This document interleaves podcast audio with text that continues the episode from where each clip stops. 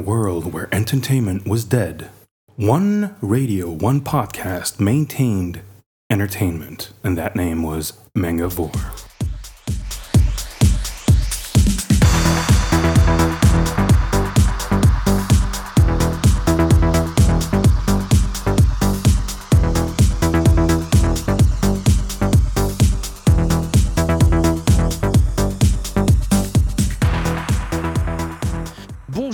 Bienvenue dans l'épisode 7 de la saison 5 du podcast Mangavore. Bonjour à toute l'équipe. Bonjour général, voilà c'est super. Aujourd'hui nous n'avons pas un mais deux invités. Bonjour Sébastien de Kazé. Bonjour. Rebonjour Pascal de Cana Home Video. Rebonjour. Voilà, et aujourd'hui avec vous nous allons parler de ADN, Animé Digital Network. Voilà, et on va même parler un peu Disneyo euh, puisque euh, la news vient de tomber. Nous sommes le 23 novembre, vous écouterez cette émission le 5 décembre. On va commencer avec un petit tour de table. Euh, bonjour Faye, Salut, ça va? Ça va bien? Ça va, ça va. Alors il y a des trucs sympas en musique euh, pour ce mois-ci? Non, on va faire un petit bilan musical, je pense. D'accord, ok, mais euh, du coup un bilan musical qui sera pas sympa apparemment. Mais si, très sympa. Ah mais bon? un Bon, bah bilan- voilà. Une chronique bilan de l'année. Une en chronique fait. bilan, Ouais. Bah, c'est parfait. Tofu, la forme La forme, pas de chronique bilan de l'année au niveau des chroniques de. Tofu. Mais une chronique Non, quand même. Mais une chronique sans Bon, doute. c'est c'est pas mal alors. Les invités, on a déjà dit bonjour. Alors aujourd'hui, nous avons Alessio. Ça va? Bonjour, ça va très bien. Voilà, donc Merci. Alessio, qui est un chroniqueur qui nous fait quelques. Dernièrement, tu nous as fait Sailor Moon et DBZ Kai, je crois, C'est ça, le ouais, site. exactement. Voilà, Ils absolument. sont sortis en DVD. Voilà, on aura SCEP22 qui nous rejoindra. Voilà, pour répondre à la question, il viendra. Il viendra. SCEP22 Oh. nous Le rejoint dans la de SCEP22. deuxième émission, exactement. Et bonjour à Muriel. Bonjour. Ça va bien? Bien et toi? Voilà. Merci de t'occuper de la technique, c'est avec cool. plaisir. Et euh, je pense que le mois prochain, on mettra en place un, un chat euh, voilà, pour que les gens puissent réagir en direct. Donc, euh, voilà, on y va sur l'émission 7. Alors, ça va être comme d'habitude des news, de la musique, une présentation euh, de- d'un des deux invités, puisque l'autre, vous le connaissez déjà. Si vous ne le connaissez pas, vous n'aurez qu'à écouter l'excellent podcast de la saison dernière où nous l'avons reçu. Voilà, euh, on n'aura pas vu sur le net puisque euh, Jérôme n'est pas là aujourd'hui. Vous l'avez remarqué, l'absence ô combien regrettée de Hal. Ah, Voilà. n'est pas Oh, là quel dommage. C'est dommage, voilà, des speed chroniques et on s'arrêtera là-dessus. Et je vais enchaîner tout de suite avec les news. Alors c'est un peu bizarre parce que je m'étais dit je vais pas en faire trop parce que Al a tendance à s'étaler sur ses news. Et du coup, euh, voilà, bref. Breaking news live from Mangavore.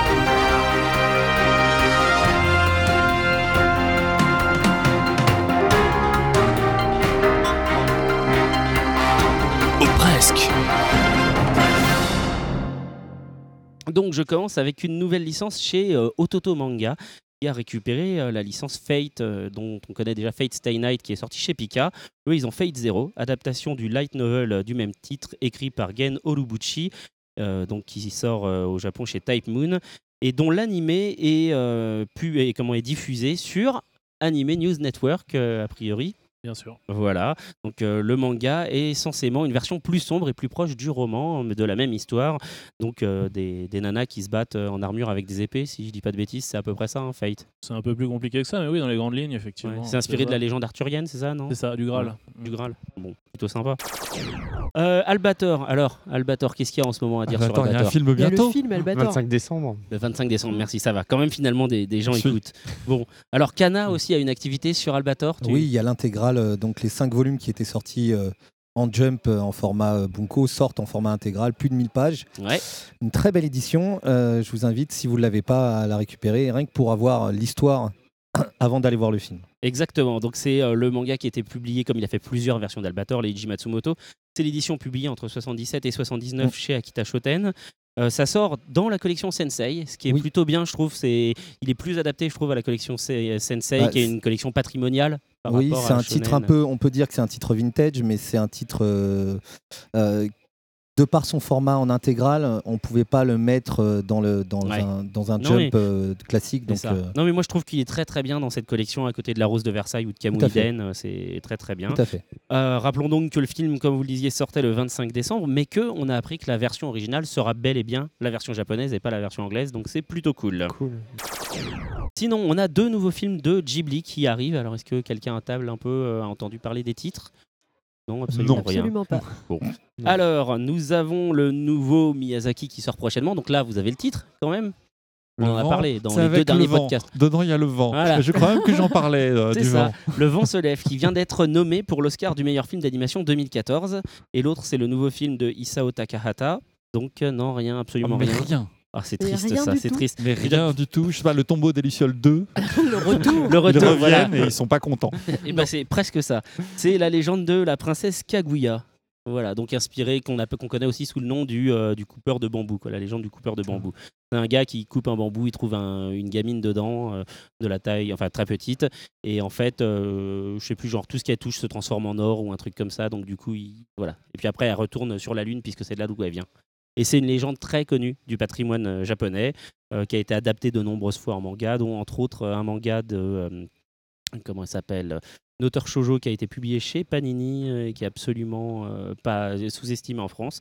Un trou de mémoire, c'est horrible. Et là, Al me manque pour le coup, puisque lui, il saurait, puisque c'est son auteur shoujo préféré. Donc ce sera dans les bonus. euh, Ça sera dans les bonus. D'accord. Je continue, c'est dur vraiment les news euh, sans, sans, Sans un Al, sidekick. bah oui. Voilà. Alors, avec euh, l'histoire d'Animeland, qui est donc euh, un bouquin qui sort aux éditions Omake, connu principalement pour leurs ouvrages sur l'histoire du jeu vidéo, avec entre autres euh, l'histoire de Nintendo ou même No Life Story. Là, ils sortent donc un livre qui revient sur l'histoire de la revue Animeland. Il est coécrit par Yvan West-Laurence, qui est cofondateur d'Animeland, et Gersan Bolut.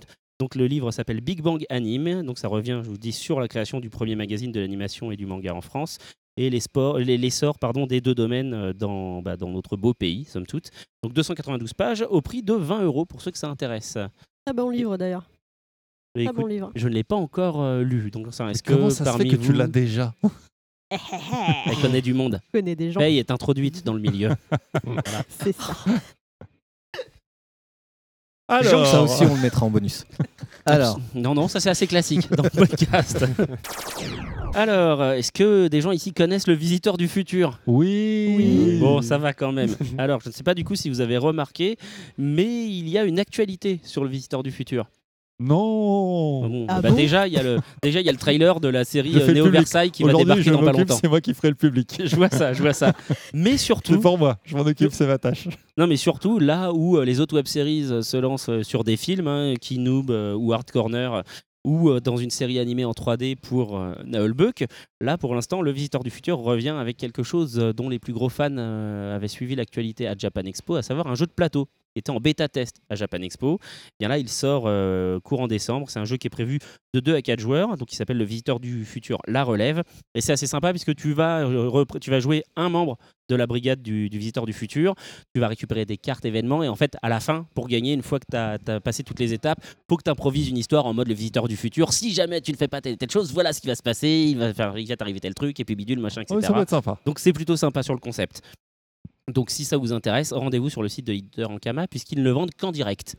Voilà, voilà. Pour la modique somme de. Alors, on n'a pas le prix. Euh, si, euh, 34,90€, Ah, voilà, euh, voilà. voilà, sorti le 5 décembre. Dedans, tu as 4 plateaux de jeu, 2 dés, 30 batteries et 198 cartes à jouer. D'accord. Ah Tu l'as trouvé comment ce jeu, Chacha Euh, je ne l'ai pas. Elle n'est pas introduite partout non plus. Euh, je suis pas introduite partout. Voilà. Voilà. Tout à fait. C'est pas possible. Alors, deux nouveautés Kana pour le coup, à savoir Witchcraft Works de Ryu Mizunagi et Bullet Armors de Moritia. Est-ce que tu veux nous en parler ou est-ce que je continue? Alors, tu peux continuer, mais le premier, euh, je, vais, je vais juste mettre l'accent sur le premier Witchcraft Works Mhm. euh, avec euh, mon comparse Seb. Euh, c'est un des titres de 2014 sur ADN va arriver conjointement avec, euh, Oh, avec le manga. D'accord, bah, pour le coup. Donc un animé euh, qui débarque. Un anime qui, est déjà, qui a déjà été annoncé euh, au Japon. Et là, euh, donc, on est en, en finalisation de contrat pour, pour le placer sur ADN. Ah bah c'est cool, c'est carrément cool. Donc bah, le manga, lui, qui débarque le 10 janvier. Voilà, c'est une série finie en 6 tomes. Euh, non, c'est une série Non. qui continue En en 6 cours. tomes, pardon. C'est l'autre. C'est l'autre qui fait 6 tomes finis. Voilà, et qui est publié euh, dans le magazine Afternoon de Kodansha. Voilà, c'est écrit petit, c'est pour ça. Euh, donc la deuxième, je le disais, Bullet Armor, c'est une série finie en 6 tomes. C'est un pur shonen, euh, voilà, tout ce qu'il y a de plus euh, classique et efficace, qui vient de chez Shogakukan et du magazine Guest San. Euh, les tomes 1 et 2 débarquent en mars. Ça, je dis pas de bêtises? Non, tu dis pas de bêtises. Pour Bon. l'instant, tout va bien. Super. Euh, et puis si vous voulez les résumer, vous irez lire la news sur mangavore.fr ou vous irez sur le site de l'éditeur, hein, où elle est aussi évidemment. Et enfin, après, ADN, effectivement, Anime News Network, qui regroupe les catalogues donc de Kazé animé et de euh, comment, Kana Home à Pour de- du simulcast animé, il y a une nouvelle plateforme numérique de manga papier qui vient d'être annoncée, et ça c'est plutôt pas mal. Donc, Manga by Isneo, voilà, donc distributeur numérique, qui va proposer une offre cohérente et conséquente sur un site dédié, une application smartphone euh, et tablette, un prix unique à 4,49€ le tome. Voilà. Euh, quatre éditeurs partenaires pour l'instant Kana, Kaze Manga, Pika Édition et Sakka. Donc euh, voilà, et les mangas seront disponibles au format OMF, qui est un format développé à l'époque par l'éditeur japonais Shueisha pour les mangas en numérique. Est-ce que l'un de vous veut nous en parler très rapidement là? On reviendra dessus tout à l'heure, mais Bah moi, perso, ouais, euh, chez Kazé, on a, on a collaboré avec effectivement euh, sur ce projet. On a fait le logo, par exemple. d'accord. Euh, et du coup, on a échangé autour de ce qu'ils pouvaient faire. De, parce que la base de la plateforme, c'était Isneo, mais du coup, plutôt spécialisé franco-belge et comics, qui s'adaptait vers le manga. Donc, ils nous ont posé quelques questions, etc. Ils ont avancé, puis jusqu'au lancement, finalement. Mais ouais, ouais, ça s'est ben, ça s'est passé dans une ambiance de partenariat, pour le coup. Et euh, ouais, ouais, on leur souhaite bonne chance, bien sûr. Bah écoute, ouais, en tout cas, moi je suis content de voir qu'il y a. bah, c'est d'ailleurs ce que je disais dans le. Il y a deux podcasts, je crois, quand j'annonçais le lancement d'ADN. C'est que j'attendais de voir une plateforme commune pour le Ouais. manga numérique. Donc c'est c'est plutôt bien. J'espère que ça va bien marcher. Le lancement, c'était hier, au 22 novembre. Oui, Voilà. euh, juste pour reprendre euh, l'historique, Isneo, euh, c'est un ensemble euh, d'éditeurs qui se sont formés pour créer une plateforme pour euh, la BD. Et du coup, euh, le- c'était euh, de pair à- avec un projet manga qui allait euh, dans le manga numérique. Il y a Shonen Jump Alpha, il y a plein de choses qui existent euh, de par le monde. Il n'y en avait pas une vraie pure, en tout cas avec les vrais acteurs du marché les plus forts sur le marché euh, français. Et donc, euh, Manga by Isneo, tout comme ADN, c'est la meilleure fusion et c'est ce, Ouais. qui devait, c'est ce qui devait y avoir. Ouais. Ouais, ouais, l'un des challenges, ouais, c'est vrai. L'un des challenges, c'est effectivement ce format, l'OMF, l'Open Manga Format, qui est un dérivé de l'EPUB 3 hein, pour, euh, pour les plus Ah, c'est techniques. l'EPUB, de- c'est bien ça, d'accord. Euh, le truc, c'est bien ça hein, Oui, tout à fait. Donc le, le- ça, c'était vraiment un non négociable au niveau des, des ayants droit. Euh, Isneo a joué le jeu, plus évidemment l'adaptation euh, de la BD franco-belge vers le manga avec des petits pictos, le sens de lecture évidemment et tout un tas de choses pour que le lecteur retrouve le confort de lecture du manga. Donc c'est vrai que pour le coup, c'était un pari quand même à relever. Quoi. C'était pas juste une adaptation, on rajoute du contenu. euh, Ouais. Il y avait quand même une réflexion de fond pour pas décevoir euh, évidemment les, euh, les fans. Quoi. D'accord. Du coup, j'ai une petite question perso. Moi, j'ai une liseuse, pour le coup, une, euh, une Sidebook. Comme c'est du dérivé de l'EPUB, est-ce qu'il y a moyen de lire les mangas en OMF sur. euh, Ah bah là, c'est plus Pascal qui pourra te répondre. Euh, bah, ça sera dans les bonus alors? Parce que c'est notre partie Isneo. euh. Non, parce que, euh, disons qu'on n'est pas assez pointu pour. Je ne suis pas assez pointu sur le sujet pour te le dire. euh, parce qu'on on fait partie de- des mêmes boîtes, mais en effet, euh, dans la stratégie, on a une stratégie commune, mais dans la technique, euh, malheureusement, je ne sais pas si, si tu achètes un. un Un OMF, est-ce qu'il marche ouais, sur ton OMF, malheureusement. On pourra On faire, d'ici hein. le 5 décembre, avant que ça sorte, on va essayer d'en faire un bonus. Ok, super. Les bonus seront nourris ce mois-ci. Exactement. Et bah du coup c'est tout pour les news puisqu'on n'a pas de news à moins que quelqu'un veuille en balancer une hein, si vous avez une info rigolote euh, Là, à comme ça, non. partager. euh, On que l'a vous, comme vous avez des trucs euh, dont non. vous voulez sur lesquels vous voulez communiquer euh, d'ici le 5 décembre? Bah, nous, on a fait ça sur Witchcraft Works euh, maintenant. Ouais, C'est pas euh, mal déjà. hein. Nous, on a une avant-première le 6 décembre du film de Blue Exorcist au Grand Rex. Exact, Voilà. Donc, exact, euh, exact. cool. Par exemple. C'est vrai. Mais Ouais. C'est diffusé le 5, c'est ça C'est diffusé le Ah, 5. Vite, dépêchez-vous, c'est demain. Exactement. bah oui parce qu'en plus demain, honnêtement, euh, graphiquement la série de Blue Exo elle est vraiment cool quoi. Ah, le film Mm. est super, il y a notamment deux longues séquences d'action qui sont pour moi Ouais. formidables. Ouais, non, le film est bien. Enfin, moi, j'ai pas été déçu. Les décors sont super, ça respecte évidemment, bah, un peu comme la série, assez bien le style de, Ouais. de Kato. Donc, ouais, non. Ouais, moi j'aime beaucoup enfin la série pour le coup là il y a deux saisons non il y a deux coffrets mais c'est une seule saison je sais plus. Ouais, ouais. Et là, autant la première partie qui est trop fidèle au découpage du manga, euh, Ouais. un épisode, euh, un chapitre, c'est un peu lent, mais dès qu'il s'en sépare un peu sur la le deuxième coffret, Ouais. je trouve que la série elle décolle, elle est mortelle, Ah l'adaptation elle est hyper bien. En plus, je trouve que le parti pris, enfin le parti qu'ils ont pris pour pouvoir euh, conclure leur histoire et faire un ensemble cohérent, il est hyper bien. Et moi, je suis très fan du coup des, des 13 euh, derniers épisodes. euh, de, de Blue Exo. Donc le film, Ouais. c'est vrai que je l'attends avec impatience. Ouais, bah, il est dérivé d'un- d'une histoire courte qui est dans, au début du manga qu'ils ont du coup rallongé et notamment pour ajouter, rajouter du récit visuel. Et alors comme bon, les, le car design est hyper cool, l'animation ouais. est bien, etc. Du coup, ça fonctionne vraiment. Enfin, je suis content qu'ils aient pris cette liberté de réalisation parce que ça permet de, de rajouter cette patte cinématographique euh, à cette nouvelle courte qui a plutôt un fond, euh, je dirais, poétique. Quoi. Euh, Ok. Du coup, ça marche bien. ouais. D'accord, d'accord. Bon, bah voilà, alors du coup, c'est tout pour les news. On va enchaîner sur l'interview. Mais qu'est-ce que c'est Mais qu'est-ce que c'est? Mais qui est-il? C'est le livreur de pizza Une machine à café animal sans CO préhistorique par tous heures de droite, bordel Un extraterrestre Ben non C'est l'invité Alors, Sébastien, Oui. qui es-tu? Que veux-tu et où vas-tu? Non, alors euh, voilà, est-ce que déjà tu peux nous donner euh, l'intitulé de ton poste chez Kazé pour commencer? Bien sûr, je suis euh, senior director. Senior Ouais. directeur. Donc non, le, le- bah moi je Je m'occupe. vais repenser euh, mon CV. non, je suis rentré chez euh, chez Kazé en tant que directeur euh, artistique euh, au moment où euh, au moment de la fusion avec Viz Media et du coup maintenant je m'occupe du, pôle production au sens large, donc qui comprend le département fabrication, donc le pressage, fabrication des packaging, etc. La production, donc c'est-à-dire la transformation, ce qui nous arrive du Japon en tant que matériel vidéo vers, le, vers le pays de destination, donc souvent la France. Travaille aussi avec l'Angleterre, l'Italie.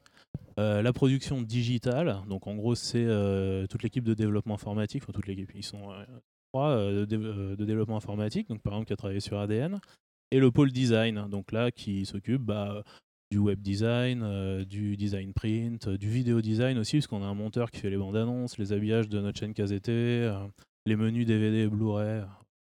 D'accord, d'accord, d'accord. Alors comment es-tu arrivé là? Est-ce qu'on peut repartir déjà de, de la genèse? Comment toi t'es tombé dans le manga? Ah bah moi je fais euh, moi je suis né en 77 donc je fais partie de la, de la génération euh, Très bon cru. Goldorak. 77, tout à très très fait. bonne année. Avec deux trois loupés, mais bon. Non, non, non, très très bonne année. Tu Ah, il en manque Quelques quand même un petit exceptions peu. quoi. ouais. pourrais faire quelle année toi? Je le dirai après. Ah oui oui non je fais pas partie de la génération 52 hein, non. C'est ça, Ouais, c'est bien ça. sûr. Ah, t- Donc non mais euh, Astro le c'est- petit robot Cette en noir et blanc. Quelqu'un en particulier je... Non, mais donc, euh, effectivement, euh, c'est vrai que euh, moi, j'avais un. Bon, mon père était très cinéphile, donc j'étais intéressé euh, par regarder euh, ce qui se passait sur le petit écran ou sur le grand écran, vraiment beaucoup. J'ai eu mon premier choc cinématographique quand je suis allé voir, je ne sais pas si vous vous rappelez, de Labyrinthe, le, le- le Mais film oui, des studios oui, Henson. voilà. Tout à fait. Donc là, je me suis dit vraiment, waouh, ah non, là, attends, ok. Si, on paye des gens pour faire ça, vraiment, je, je pense que je peux, je peux m'orienter vers là parce que. Donc voilà, avec le recul, le film a un peu vieilli, mais à l'époque, quand on est petit, c'est vraiment. Et du coup, euh, effectivement, il y a eu euh, la diffusion de Sankukai, de Goldorak, euh, de Ulysse à l'époque. Bon, enfin, on va pas refaire le, le match parce que maintenant, ça commence à, être- à passer dans le patrimoine avec On les années qui passent, quoi. émission, c'est Mais, ça a permis de, de faire quand même une jeunesse et une adolescence orientée sur le dessin et l'animation au sens large, pas spécialement la japanime, mais vraiment. Moi, j'étais très fan d'animation aussi américaine, française, enfin de bon voilà, assez euh, worldwide finalement. Et du coup, naturellement, je me suis orienté vers des études de cinéma euh, que j'ai mixé avec euh, un apprentissage aussi de tout ce qui était. J'ai hésité finalement entre quoi? Entre l'infographie, comme beaucoup de jeunes qui aiment bien, qui aiment bien l'animé, et le, cinéma. Du coup, j'ai fait les deux conjointement. Pour euh, commencer à participer à quelques productions d'animation par-ci par-là, euh, un peu en mode stagiaire, un peu en mode je file un coup de main, enfin un peu à la one again finalement. Mais tout ça m'a permis de participer au développement de bibles de séries qui n'ont pas forcément été prises, puisque évidemment, les auditeurs ne savent peut-être pas que tous les projets ne sont pas produits, mais euh, bon, du coup, on en a développé plein et défendu plein, donc ça m'a permis de toucher aussi au synopsis.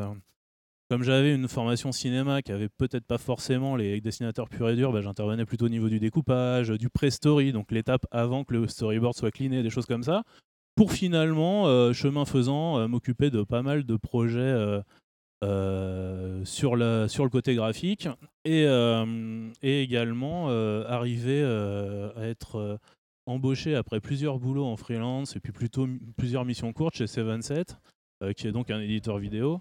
Tout à fait. Euh, à l'époque, ils cherchaient à développer. Ils avaient leur magazine euh, DVD Vision pour la partie presse, pour ceux qui, qui étaient nés. Qui Euh, encore- qui sont qui- encore vivants, oui. voilà. Voilà, ouais. Et, euh, et du coup, ils commençaient comme ça, euh, bah, à l'image de ce qu'ils avaient fait sur ce magazine, à trouver des, des débouchés périphériques pour le DVD qui explosait. À l'époque, ils avaient euh, le Pacte des Loups, le Seigneur des Anneaux et tout, donc c'était vraiment le- voilà. Et euh, du coup, euh, ils, ont développé un concept qui s'appelle BDVD et qui était de la bande dessinée animée sur DVD qui exploitait euh, les, euh, les- euh, l'interactivité du DVD. Du coup, bon, bref, euh, je, je me suis occupé de réaliser ces trucs-là en tant que réalisateur. Donc, il y a eu plusieurs. bon, le plus gros truc, c'était une aventure de Torgal où il y avait quand même trois heures de, de mise en image doublée avec une voix, etc. C'était une production Ah, de mal, dessin hein. animé euh, monumentale, sauf qu'il manquait l'étape de l'animation. C'était plutôt du bon, c'était du after. euh, avec une recomposition euh, de la planche au fur et à mesure du film, etc. Donc voilà. Finalement, j'ai fait de la direction artistique chez eux après. Euh, on a fait euh, le même format de DVD en petite carte postale. Puis après, euh, j'ai multiplié comme ça les projets. Je suis parti au Laos, par exemple, pour encadrer des étudiants là-bas. Et on a réalisé le premier court-métrage animé de l'histoire du pays avec les étudiants des Beaux-Arts de Vientiane, qui est la capitale. Donc voilà, une expérience qui nous a permis de travailler un an en amont avec eux sur l'histoire et que ce soit vraiment une histoire laotienne. Puis trois semaines sur site de réalisation. Euh, en important bon, bah, un peu du matos, etc. Et en se démerdant là-bas, s'apercevoir que les gars étaient super doués. Donc voilà, par exemple. Donc il y a eu plusieurs projets comme ça qui sont succédés. Euh, J'ai fait un livre 10 pour enfants aussi. Incroyable histoire de Gaston et Lucie qui est sorti aussi pendant un peu après. Enfin voilà, il y, a- il y a eu plein de, de projets autour de l'audiovisuel. Euh, Je pourrais vous en parler pendant les deux heures, mais du coup. euh, et, euh, Non, mais vas-y, profitons. Là, t'as Ouais, pas ouais. deux heures, mais Ouais. justement, là, c'est ton créneau. hein. Ouais, non mais voilà, non mais voilà. En gros, vraiment, euh, j'ai travaillé aussi. euh, on avait monté une boîte de tourneurs d'artistes euh, qui s'occupait de faire tourner pas mal de spectacles. Donc du coup, euh, je m'occupais de la partie visuelle. euh, bon, enfin, on- les, les- les projets culturels se sont succédés. Euh, La chance que j'ai eue, c'est vraiment de peu faire d'agence. J'en ai fait un peu, mais bon, voilà, de, de direction artistique un peu moins euh, funky euh, sur des tubes de dentifrice et des bijoux et des choses comme ça. Et euh, finalement, ce long parcours m'a amené chez Kazé au moment où il cherchait un directeur artistique. Voilà, donc je suis arrivé, ça s'est bien passé. Puis de fil en aiguille, ils ont comment dire, le, le département design, euh, comme je disais, euh, production digitale et production, ont fusionné, ce qui moi m'a permis de créer bah, finalement des dynamiques entre les différents pôles. Euh, les informaticiens qui travaillent vraiment proches des, des graphistes, qui travaillent proche de la production. Par exemple, dans le cas d'un authoring Blu-ray, j'ai intégré l'authoring Blu-ray, etc., pour réduire les coûts et optimiser aussi la, la qualité, on va dire. euh, Enfin, pas vraiment la qualité, mais le fait que ça corresponde bien aux attentes des fans, pour que ce soit Ouais. fait par des fans pour des fans, en gros. Euh, et euh, du coup, ça fait trois ans et demi là que je que je m'occupe de, de faire tourner euh, tout ça chez Kazé, quoi. Donc ça veut dire que euh, je fais des, des grosses semaines en gros. Les grosses semaines, c'est quoi? Des- C'est 37, 38 heures des ça, fois? 37-38 heures, ça c'est les, les tu rattrapes déclaré. Ouais, voilà, c'est ça. Non mais ouais, non, ça fait vraiment des, ouais, ça fait des grosses semaines parce qu'il y a plein de projets.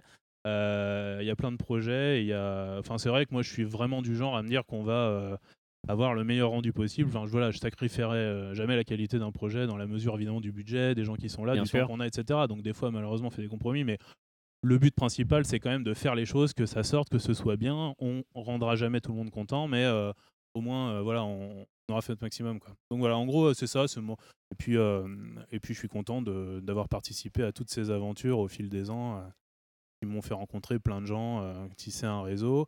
Et revenir finalement euh, à l'animation. Mais alors moi, c'est vrai que par rapport peut-être à un profil un peu plus otac, euh, je suis, euh, je suis vraiment un fan d'animation, point quoi. Vraiment, Voilà, pas juste mondiale. japonaise, quoi. Voilà. Bah, disons que pour moi, dire je suis un fan d'animation japonaise, c'est comme dire euh, j'aime bien ce qui est français. Quoi. Bon, au, final, au final, on va se retrouver avec du bon et du moins bon, du divertissant et du, et du plus réflexif dans, euh, bah, je sais pas, dans, dans, dans, le, dans les films d'animation de l'école russe de d'Hollywood, euh, dans le cinéma de Ralph Bakshi des années 70 aux États-Unis, euh, dans les films français euh, de René Laloux. Enfin bon, je- pour moi, tout ça est finalement pas tant éloigné. La principale différence, on pourrait dire qu'elle est au niveau du, du récit et du rythme visuel, du montage presque. Ouais. Euh, et pour moi, c'est des manières de délivrer un message. Donc au final, tout ça se, se mélange joyeusement parce que ça reste de l'expression artistique. Quoi. Donc, euh, enfin, je, suis, je suis vraiment euh, très content euh, que la société, se, que- enfin, que je- de travailler sur, sur la, la Japanime pour les- parce que euh, c'est quand même, c'est quand même le pays où il, a, la- où il y a la production la plus variée. Quoi. Par contre, on peut pas. Voilà. Et là, du coup, ça permet de voir de tout, euh, mais vraiment de tout, euh, passer sous, sous les yeux et puis se tenir au courant de ce qui se passe. Enfin bon, voilà. Ouais. Alors du coup, j'ai deux questions. Ouais. Un, quel est le, le projet sur lequel tu as travaillé et dont tu es le plus fier en termes de réalisation professionnelle Ouais. Et comme tu dis justement que bosser sur l'animation japonaise, ça te permet de voir de tout. Quelle est euh, l'œuvre en fait que tu as préférée sur les trucs sur lesquels que tu as pu voir passer depuis que tu es à Kazé?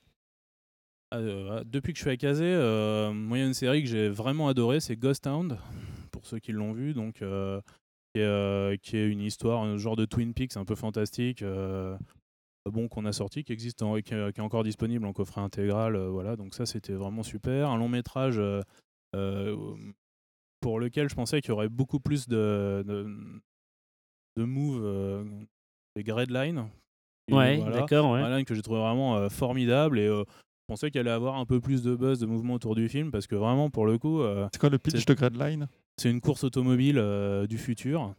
Euh, et puis c'est euh, complètement star shooté, euh, vraiment, l'univers graphique complètement délirant. euh. Euh, bah, je- Personne l'a vu ça Non, j'ai le Blu-ray chez moi, je l'ai pas encore maté, ça, me dit quelque chose. Ouais. J'ai dû Bah, voir le- un article dessus Ouais, sur la- un événement graphiquement, c'est hyper stylé, la Ouais, jaquette, mais, elle est... Bah, le héros, il a une grande banane. Ouais.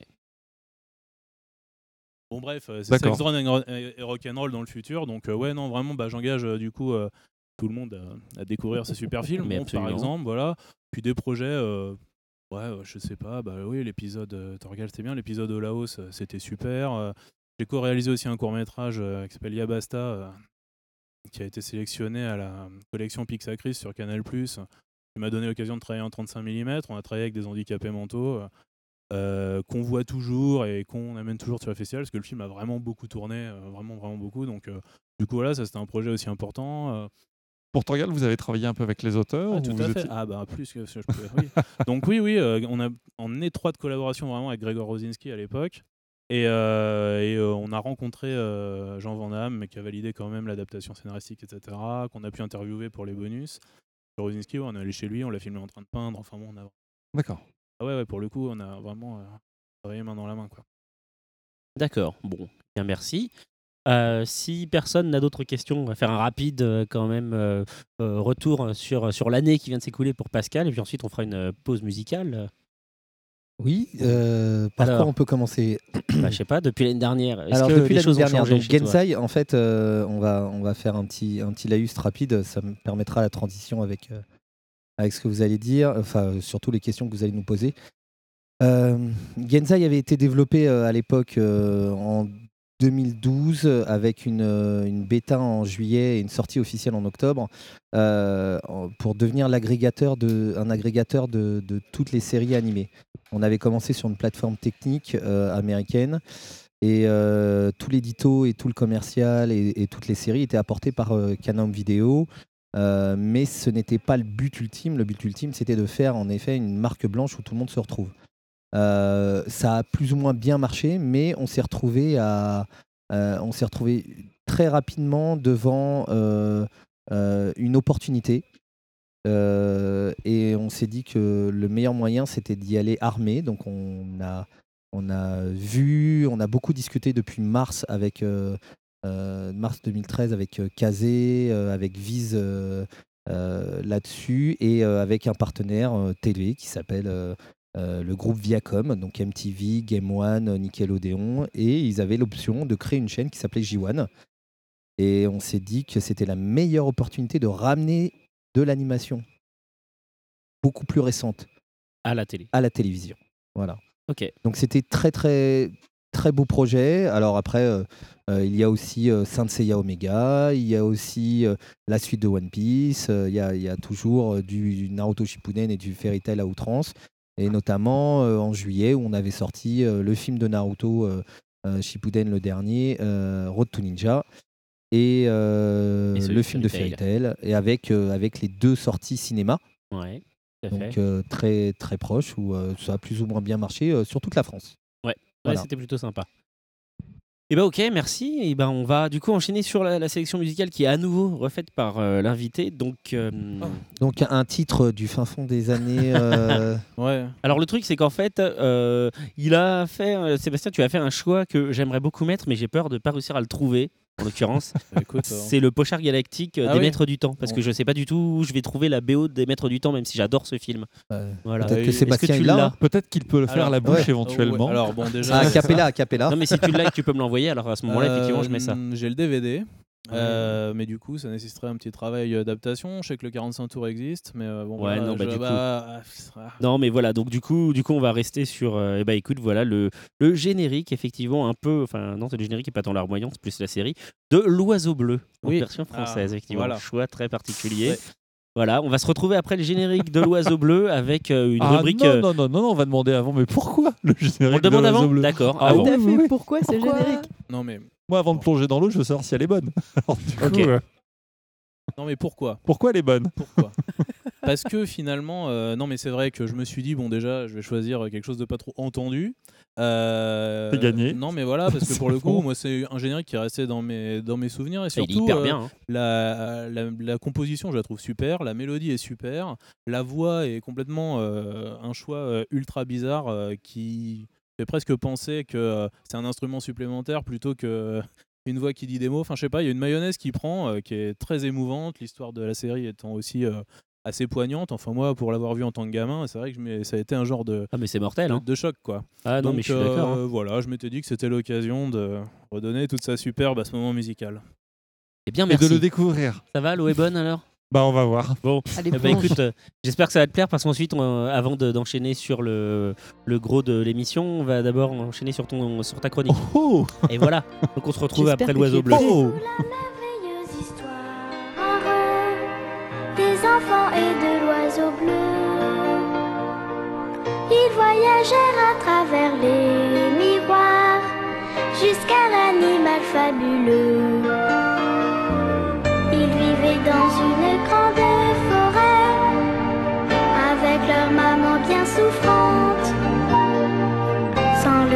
Sans espoir de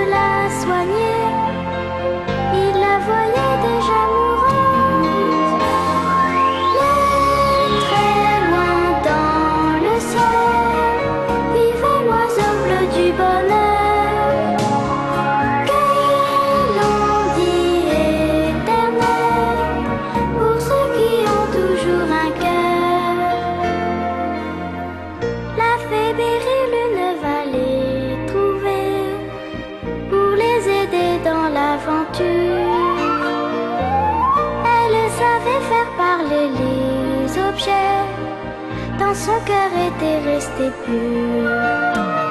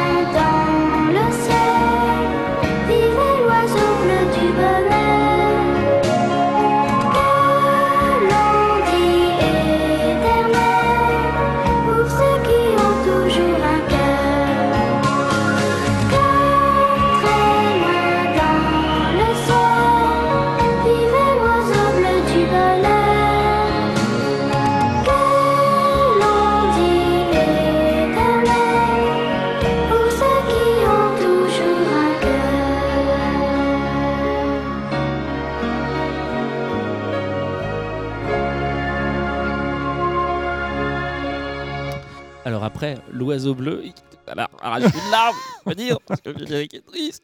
On va partir sur euh, un billet qu'on espère drôle, en tout cas. Bah, attends, mais attends, mais on espère Oh tous. la pression Comme Il sera toujours. drôle. Évidemment. Il Évidemment que c'est drôle. n'y a pas de pression. Hein. Vas-y, vas-y, lance. Vas-y, vas-y, lance. Allez, c'est parti. Vas-y, lance.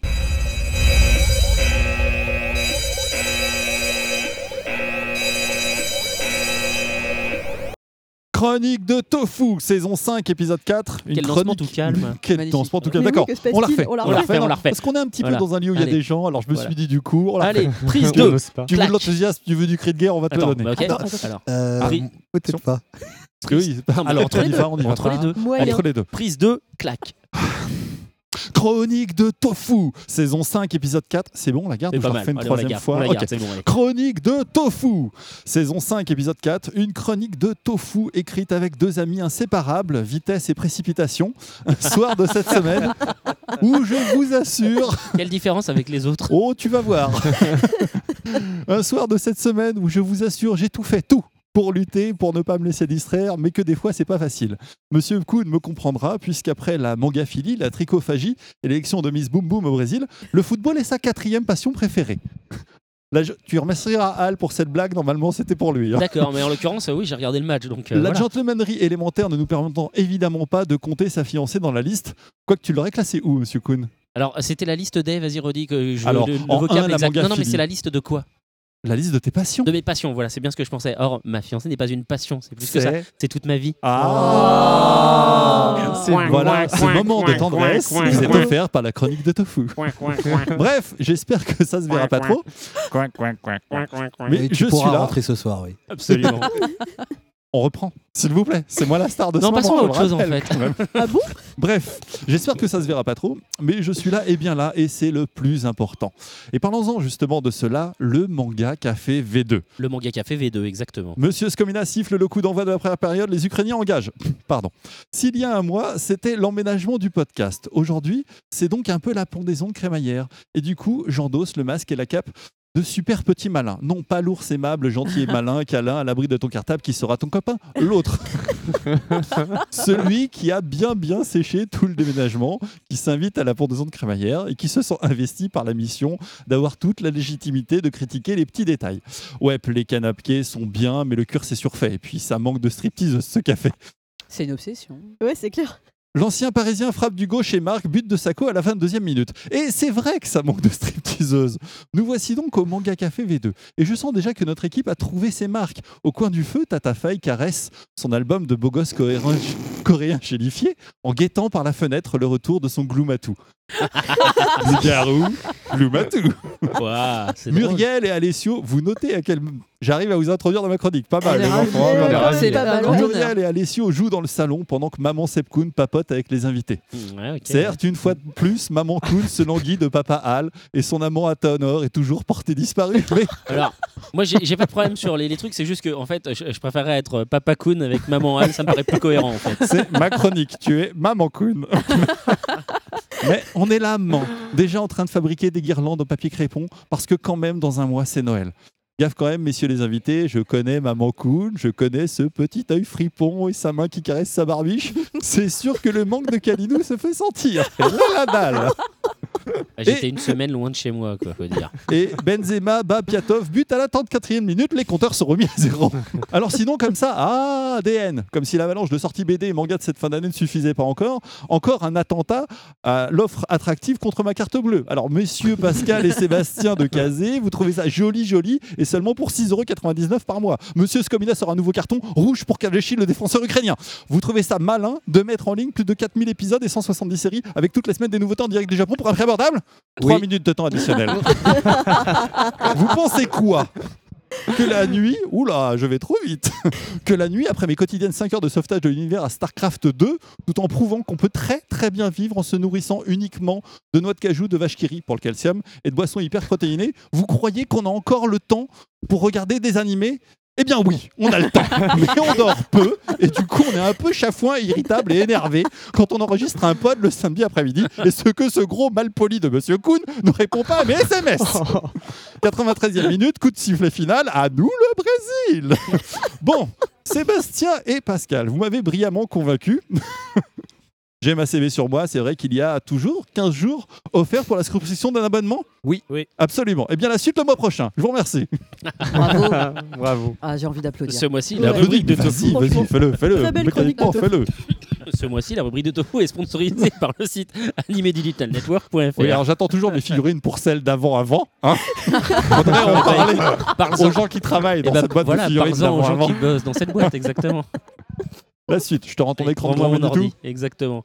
Et donc, euh, sur cette rubrique, un tant soit peu commercial, ce mois-ci, Commercial, non. Promotionnel, je dirais engagé. engagé, Je dirais engagé. Che Guevara avait ses combats, j'ai les miens. propagandiste un peu. Pardon. Voilà. Après cette rubrique un peu propagandiste, nous enchaînons justement, on reste dans le thème, puisqu'on on parle du dossier du mois, enfin de l'interview, à savoir un peu le, le cœur business de l'alliance Kazé-Kana, on va l'appeler comme ça, ADN.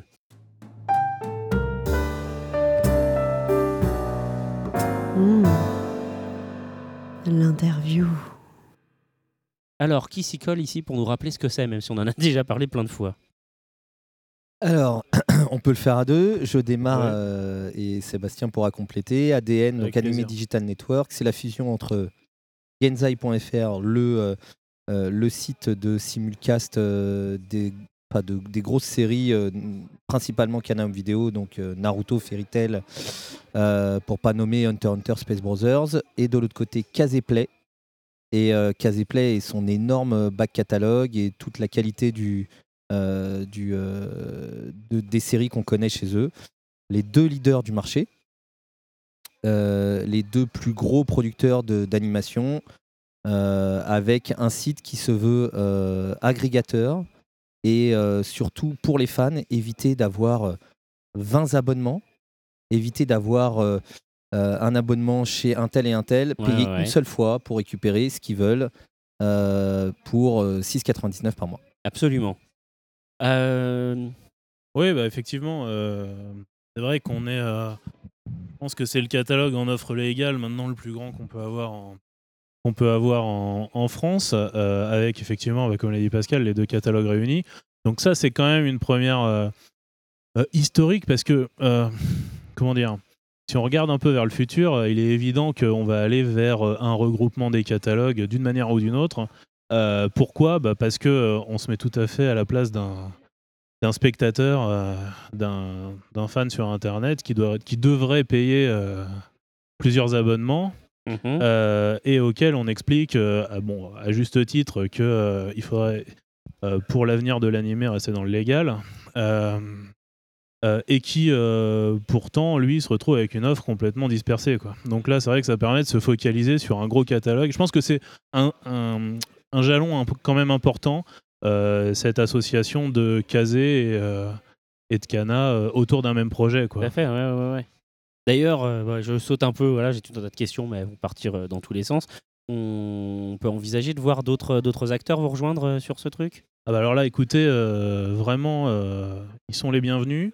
Euh, le projet, de toute façon, l'orientation du projet, il est tourné vraiment vers le fan ou, ou le grand public, enfin en tout cas vers le, le, client potentiel, euh, et qu'il ait une offre la plus diverse possible en animé. Quoi. Donc euh, je dirais, euh, le reste après, c'est des ententes, des accords et des, choses ennuyeuses, mais le, vraiment le fond du problème, c'est que l'offre soit la plus large possible et surtout la plus qualitative possible, parce qu'il ne faut pas non plus qu'il y ait de la quantité de la quantité, et puis que finalement, on- Et qu'il n'y a que du fond de catalogue, de séries euh, que tout le monde a du déjà remplissage, vu, des trucs pourris. bah oui, que, que du remplissage pour dire sur les, sur les flyers, on a euh, tant de milliers d'épisodes. non, oui, non, mais sauf que tu vas découvrir des trucs, tu vas te faire plaisir, tu vas retrouver les animés euh, que t'aimes bien, avec lesquels tu es content de passer tes soirées. Enfin bon, voilà, il faut, faut quand même que ce soit aussi euh, qu'il y, ait- qu'il y ait une qualité de l'offre et une complémentarité des séries, quoi. D'accord. Donc bon, vous accueillez les, les gens avec plaisir, mais pour l'instant, il n'y a rien en vue. Attendez, on, on vient juste de. Ouais, On vient de lancer ouais. C'est le public Alors. français, hein. actuellement. le public français, c'est dès qu'il y a un truc qui arrive, on veut déjà la nouvelle chose. le, le 5 décembre. Voilà. Du Ouais, coup, euh, bon. euh, faut se projeter dans un mois, j'ai envie de dire. On est aujourd'hui le 15 août et déjà, non, ouais, non le truc c'est que non mais attendez, on, on vient déjà de passer Bien sûr. un espèce de cap euh, qui, pour moi, j'ai quand même bien suivi euh, l'animation euh, de ces 15 dernières années est quand même une première. Donc voilà, on, arrive, voilà, il se passe quelque chose plutôt que rien, plutôt qu'une euh, une situation un peu comme ça sclérosée où euh, chacun avance un pion, c'est le serpent qui se mord la queue avec les pirates et, les, et le vide juridique. Enfin bon, voilà, y a, rien ne se passe. Là, bon voilà, il y a une avancée avec ses points forts et ses points faibles, j'imagine qu'on va développer, mais du coup, euh, qui, euh, qui est quand même une réponse, quoi. Voilà, Tout à qui est fait. pas, voilà. Alors au niveau technologie, un peu comment ça fonctionne euh, ADN Donc on est sur un site euh, qui fonctionne avec abonnement pour euh, mater des pour mater des, des Ah. animés en streaming. c'est ça? Oui, c'est ça. Voilà. Alors, abonnement, euh, il y a une partie de l'offre qui est gratuite, hein, Mhm. puisqu'on a quand même des contenus qui sont gratuits, j'entends par là. Alors, il y a des, des contenus que j'appellerais bonus, comme des mini-séries, des openings, des endings, etc. Mais il y a aussi quand même le premier épisode de la plupart des séries qu'on peut regarder euh, gratuitement. Tout à fait. Euh, à la souscription de l'abonnement, il y a 15 jours donc de gratuité également. Mhm. Euh, donc ça permet, ça permet quoi? Bah, Finalement, ça permet de déjà découvrir les, les séries avant de, de les, avant de payer quelque chose, puisqu'on a quand même regardé l'épisode 1 euh, pour rien. Déjà ça. Voilà. Et, euh, et après, bah, euh, on se retrouve avec une, ab- un- un- une, un- une, une première offre d'abonnement euh, qui est à 6,99 par mois, où là, on a accès quand même à tous les simulcasts. Bon, j'imagine aussi qu'on va en parler, mais c'est quand même un des gros attraits du site, plus tout le fond de catalogue. Euh, et après, euh, l'offre euh, d'après qui est à donc. euh, 9,99. 9,99 9,99, voilà ça. Où, où voilà, il y a, on, on passe sur les films, le catalogue des films parce que, bien sûr, vous savez que les droits ne sont pas les mêmes. Il y a des achats qui sont, qui sont différents, donc on avait besoin de scinder en deux cette, cette offre. Et, euh, et, euh, le point qu'on peut mettre euh, en complément de, de ce qu'a dit Sébastien, c'est que en effet, on a un abonnement. On évite le SD, HD, c'est tout en HD. Ouais. Euh, c'est du H24, que vous soyez mobile, iPad, tablette, etc. Donc le site est, est développé de telle façon à ce qu'il soit compatible sur les tablettes. Et Seb, il y a le donc fin novembre, début décembre, il y a une appli. Ouais, alors en fait, bon alors, donc la- dans la deuxième offre d'abonnement, en complément aussi, il y a les films et les OAV. hein, je com- je Ouais. complète, donc voilà, parce qu'on n'oublie pas non plus les OAV qui viennent compléter les séries, etc. Après, euh, effectivement, on va déployer l'offre euh, sur, euh, sur mobile, donc euh, sur Android et sur iOS, donc sur Apple, quoi. Ouais. Donc ouais. il y, aura, il y aura une appli avec mon compte ADN, je peux consulter Ouais, ça avec l'appli iTunes. Ouais, ouais, aucun problème. Comment dire? Il y a du- bon bah donc euh, il y a du 720p, du, euh, du 480p et on s'oriente là. On est en train de réfléchir au, au 1080p puisqu'on a ouvert sur le site ce qu'on appelle la boîte à idées.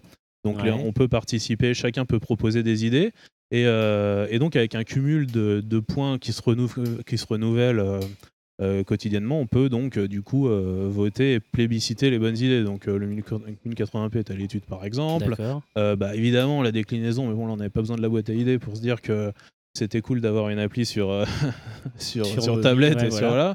Euh, le site est également responsive, donc ça veut dire que bon bah voilà, il se, re- il se resize et il se recolle aux fonctionnalités et aux impératifs euh, Ouais. de maquettes de, des tablettes et des, et des iPhones. Bon bref, on essaie quand même de faire quelque chose euh, qui, est, qui est en devenir sans être non plus trop pointu pour se démoder trop rapidement. Donc voilà, ça évolue euh, voilà, au fur et à mesure et aussi donc en fonction, on a essayé d'ouvrir pour le faire évoluer en fonction des retours du public parce qu'évidemment c'est primordial, qu'on va pas faire l'autruche et puis euh, D'accord, d'accord. Est-ce que vous envisagez une appli euh, Je sais que donc euh, Genzai avant était basé sur la technologie Crunchyroll.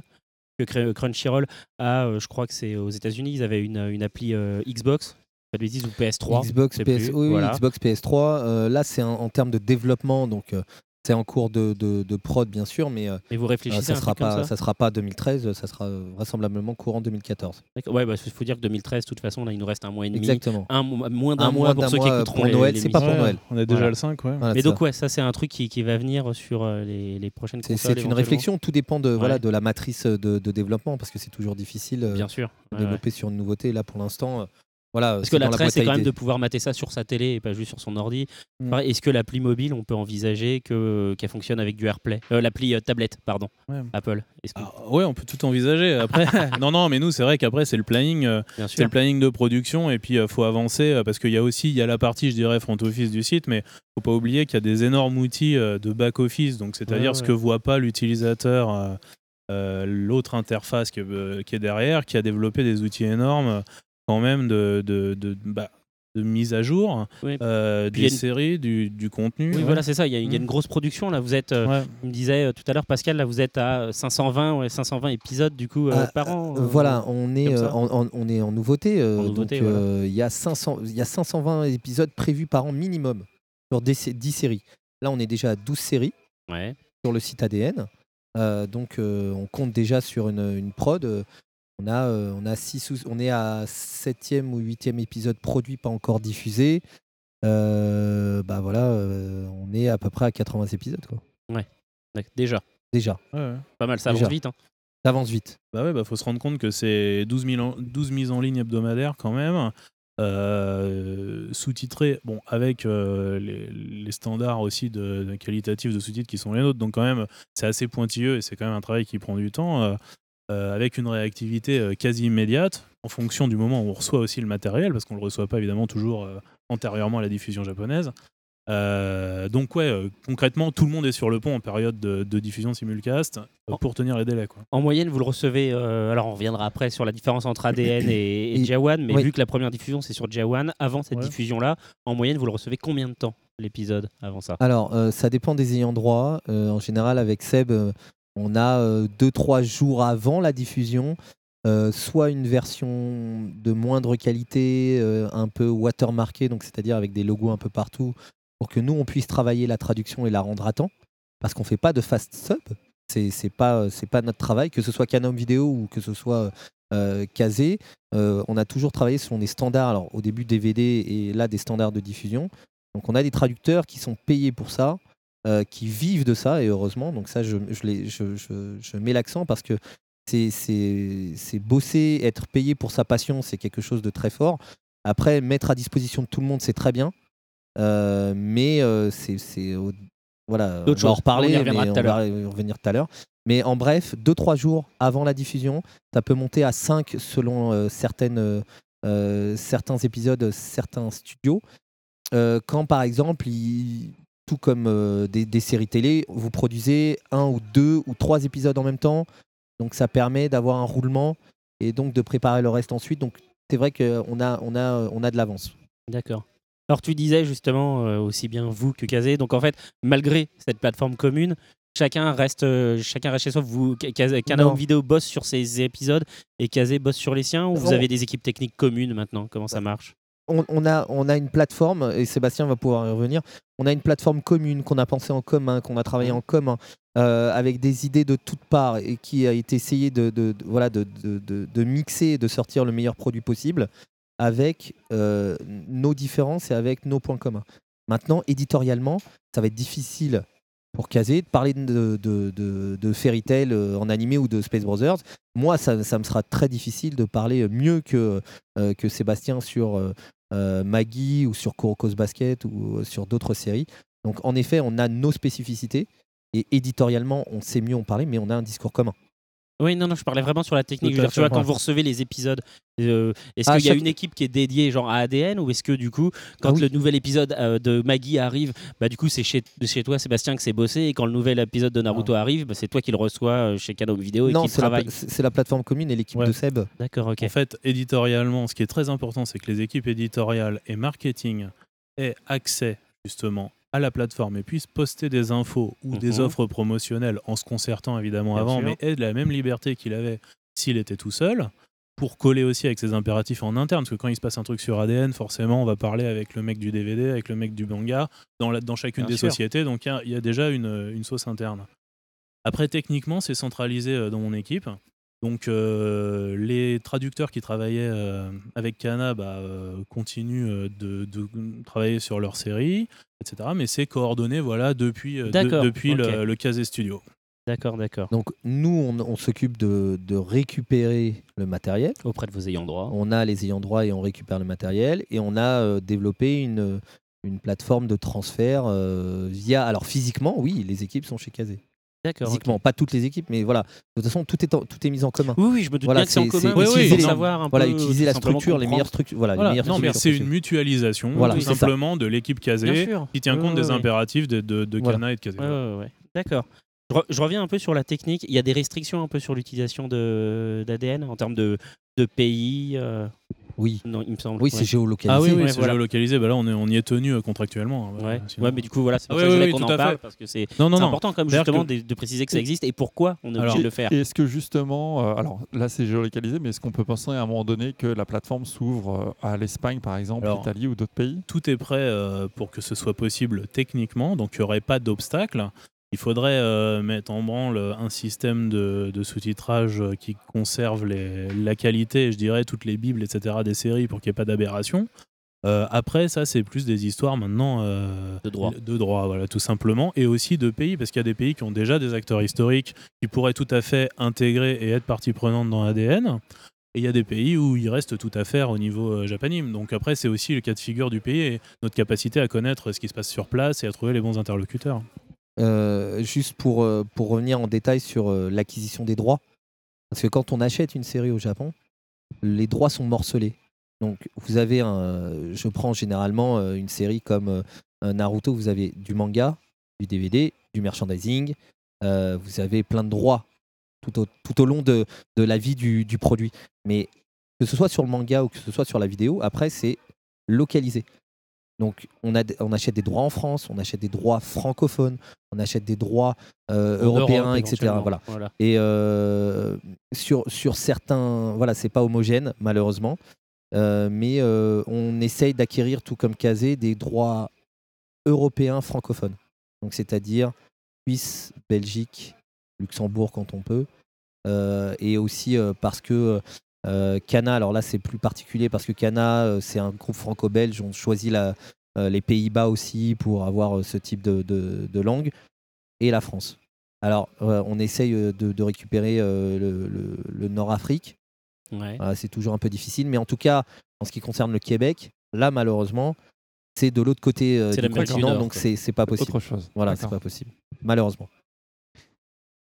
Oui, euh, Ouais. bah non, bah, j'ajouterais simplement qu'effectivement, il faut pas perdre de vue que les droits, euh, les droits VOD et les droits numériques, c'était quelque chose il y a encore quelques années qu'on filait en cadeau bonus euh, quand on achetait les droits vidéo ou les droits télé. hein.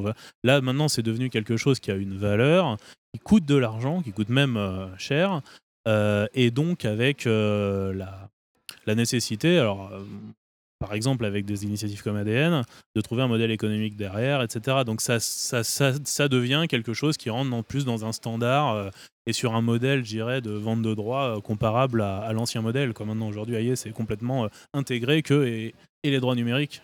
La question se pose quoi. Mais concernant votre bac catalogue, justement, que, euh, parce que là, vous n'avez pas pu négocier à l'époque les droits sur des séries qui sont anciennes. Comment vous faites? Elles sont diffusées sur ADN Ah, c'est des nouveaux contrats? C'est des Ah nouveaux oui contrats des nouveaux place, pour la plupart. Euh, et euh, là où euh, sur les petites séries, je pense que Kazé avait plus de facilité à récupérer du, du droit numérique. Nous, euh, historiquement parlant, euh, Naruto 220 épisodes, Naruto Shippuden plus de 300 en cours, Fairy Tail 175. Euh, je compte pas les One Piece parce que c'est Toei Animation France qui gère les droits et nous on n'a que les droits DVD. Euh, donc il n'y a pas de droit VOD encore disponible. Euh, tout ça, euh, on les a jamais eu. D'accord. On les a jamais eu. C'est-à-dire qu'on les a toujours demandés. Et ça fait 2-3 ans que euh, voilà, ça se met en place, qu'on est obligé de refaire des contrats, etc. Parce qu'ils savent qu'ils sont obligés de le faire de toute façon pour, un, stopper le piratage, il faut avoir l'offre légale en face. Deux, montrer qu'ils soient. Mais Donc il y a quand même une prise voilà, de conscience. il y a, de il y a leur une prise de conscience, ouais. mais ils sont très regardants, et ils ont très peur aussi. Parce qu'ils ne contrôlent pas l'image. Ils C'est- contrôlent- ouais. voilà. C'est un système de contrôle. Tant qu'ils n'ont pas la main mise sur ce qu'ils font, ils veulent pas le disposer. Et donc ils se disent, ouais, c'est un épiphénomène, c'est petit. Alors que c'est euh, ce qui fait la majeure partie euh, de, des fans en France, c'est qu'il y a pu y avoir cette gratuité, cette disponibilité. Mais après, on en reviendra, c'est l'éthique pour moi qui doit euh, remonter et pas, Bien sûr. et pas juste la piraterie. Ouais.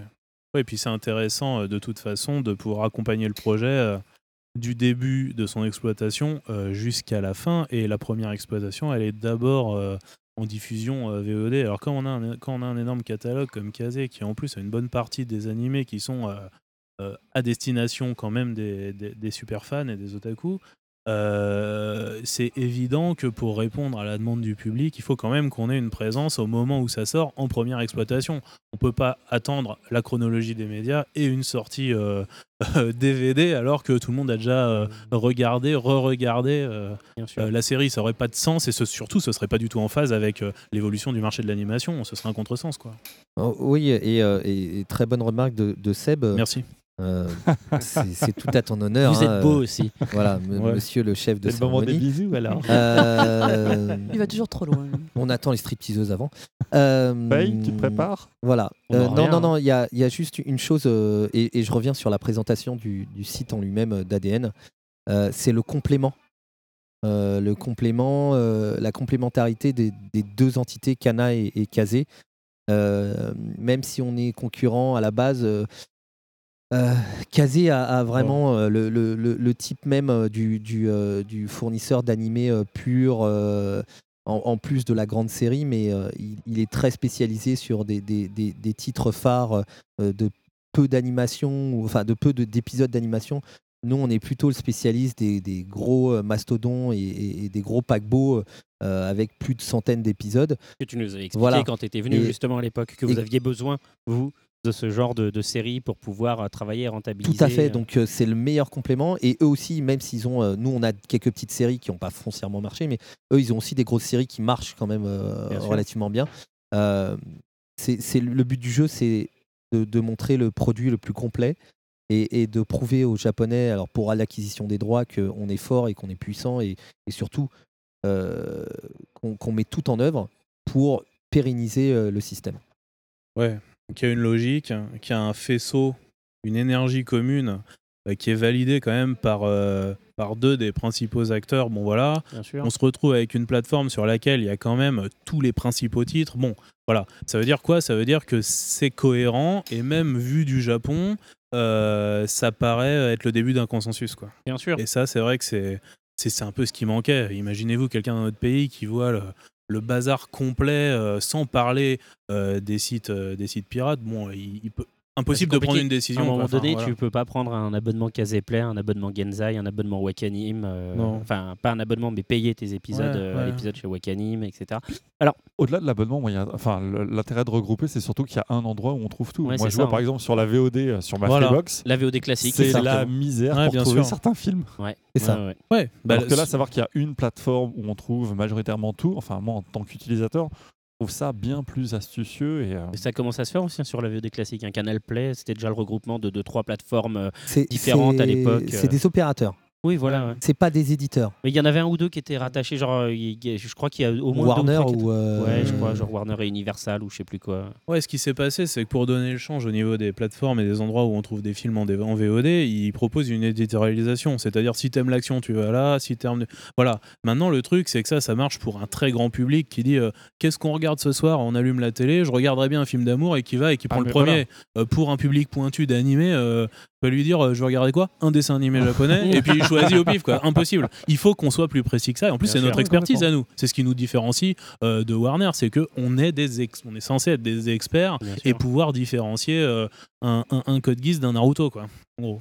Donc c'est ce qu'on fait, et du coup forcément, euh, en Ah tant qu'amateur d'animé, euh, on se retrouve avec une éditorialisation qui guide davantage vers ce qu'on est susceptible d'aimer, plutôt qu'arriver sur un portail manga au sens générique, où euh, il y aurait tout mélangé, y compris des trucs pas japonais, quoi, par exemple. Je reviens moi sur la, sur la technique un peu. euh, pourquoi vous avez fait le, le choix de, de rester sur de, justement un abonnement plutôt, enfin, et de ne pas permettre le téléchargement? C'est vrai que sur, le, sur, sur, sur votre Facebook, ne on voit effectivement des gens qui viennent dire Ouais, mais pourquoi on peut pas télécharger? C'est quand même plus pratique, euh, etc.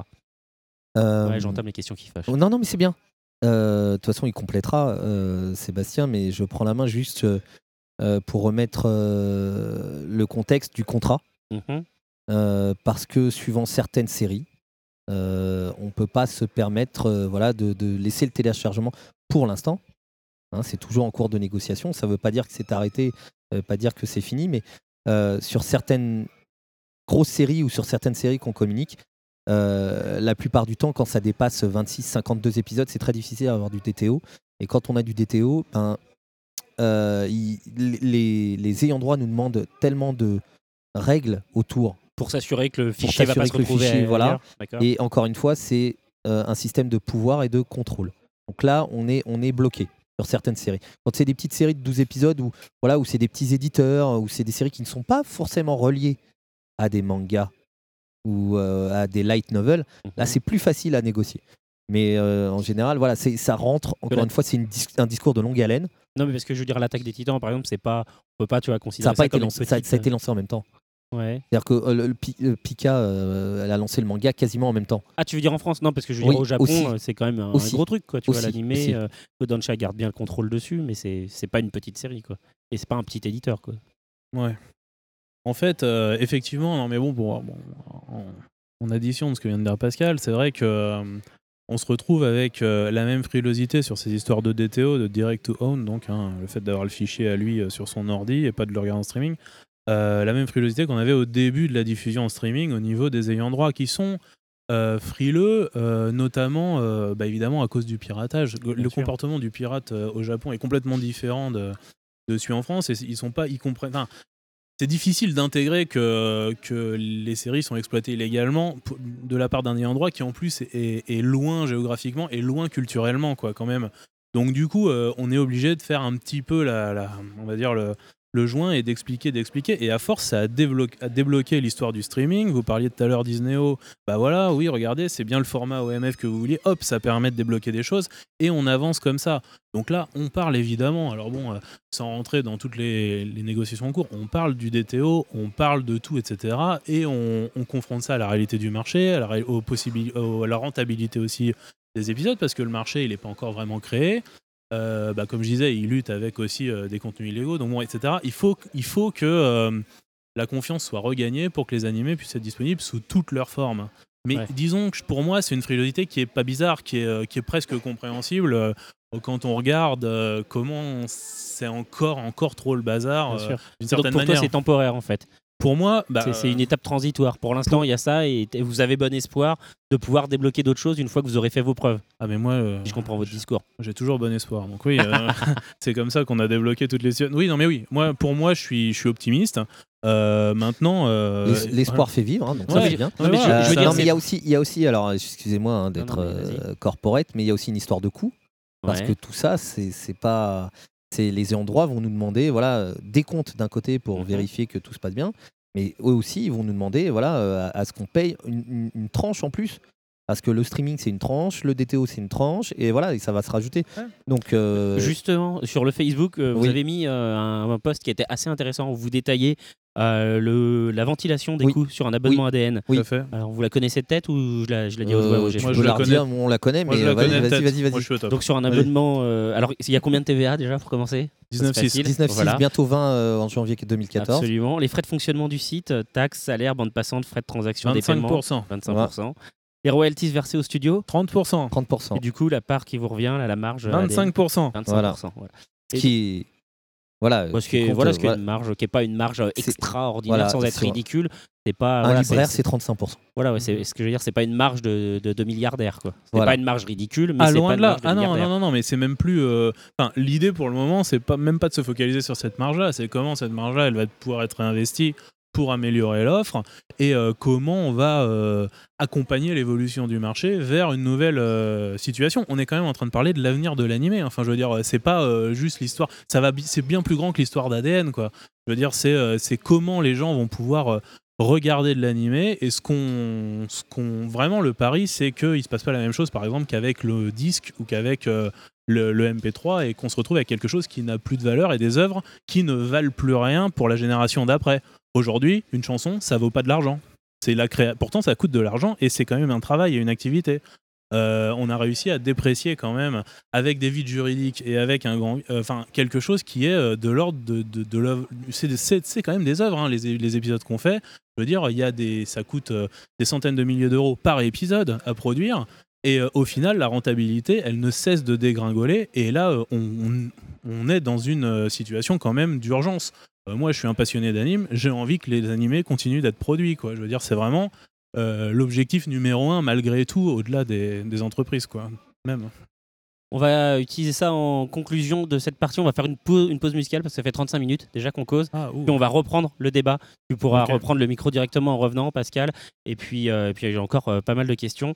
Donc là, on va enchaîner sur l'opening japonais de Beck. Voilà. Ah, Et en rev- excellent choix. oui. Voilà, bah, c'est le tien en même Ah, temps. bah oui. Allez, à tout de suite.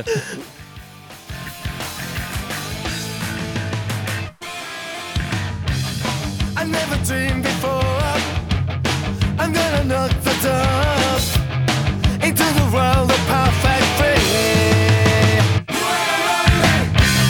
You're gonna say I'm lying. I'm gonna get the chance.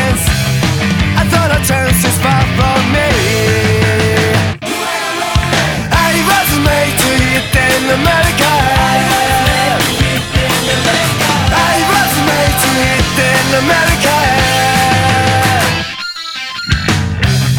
I never dreamed before I'm gonna knock the door Into the world of perfect free. You're gonna say I'm! But now I made it through. How many times I tried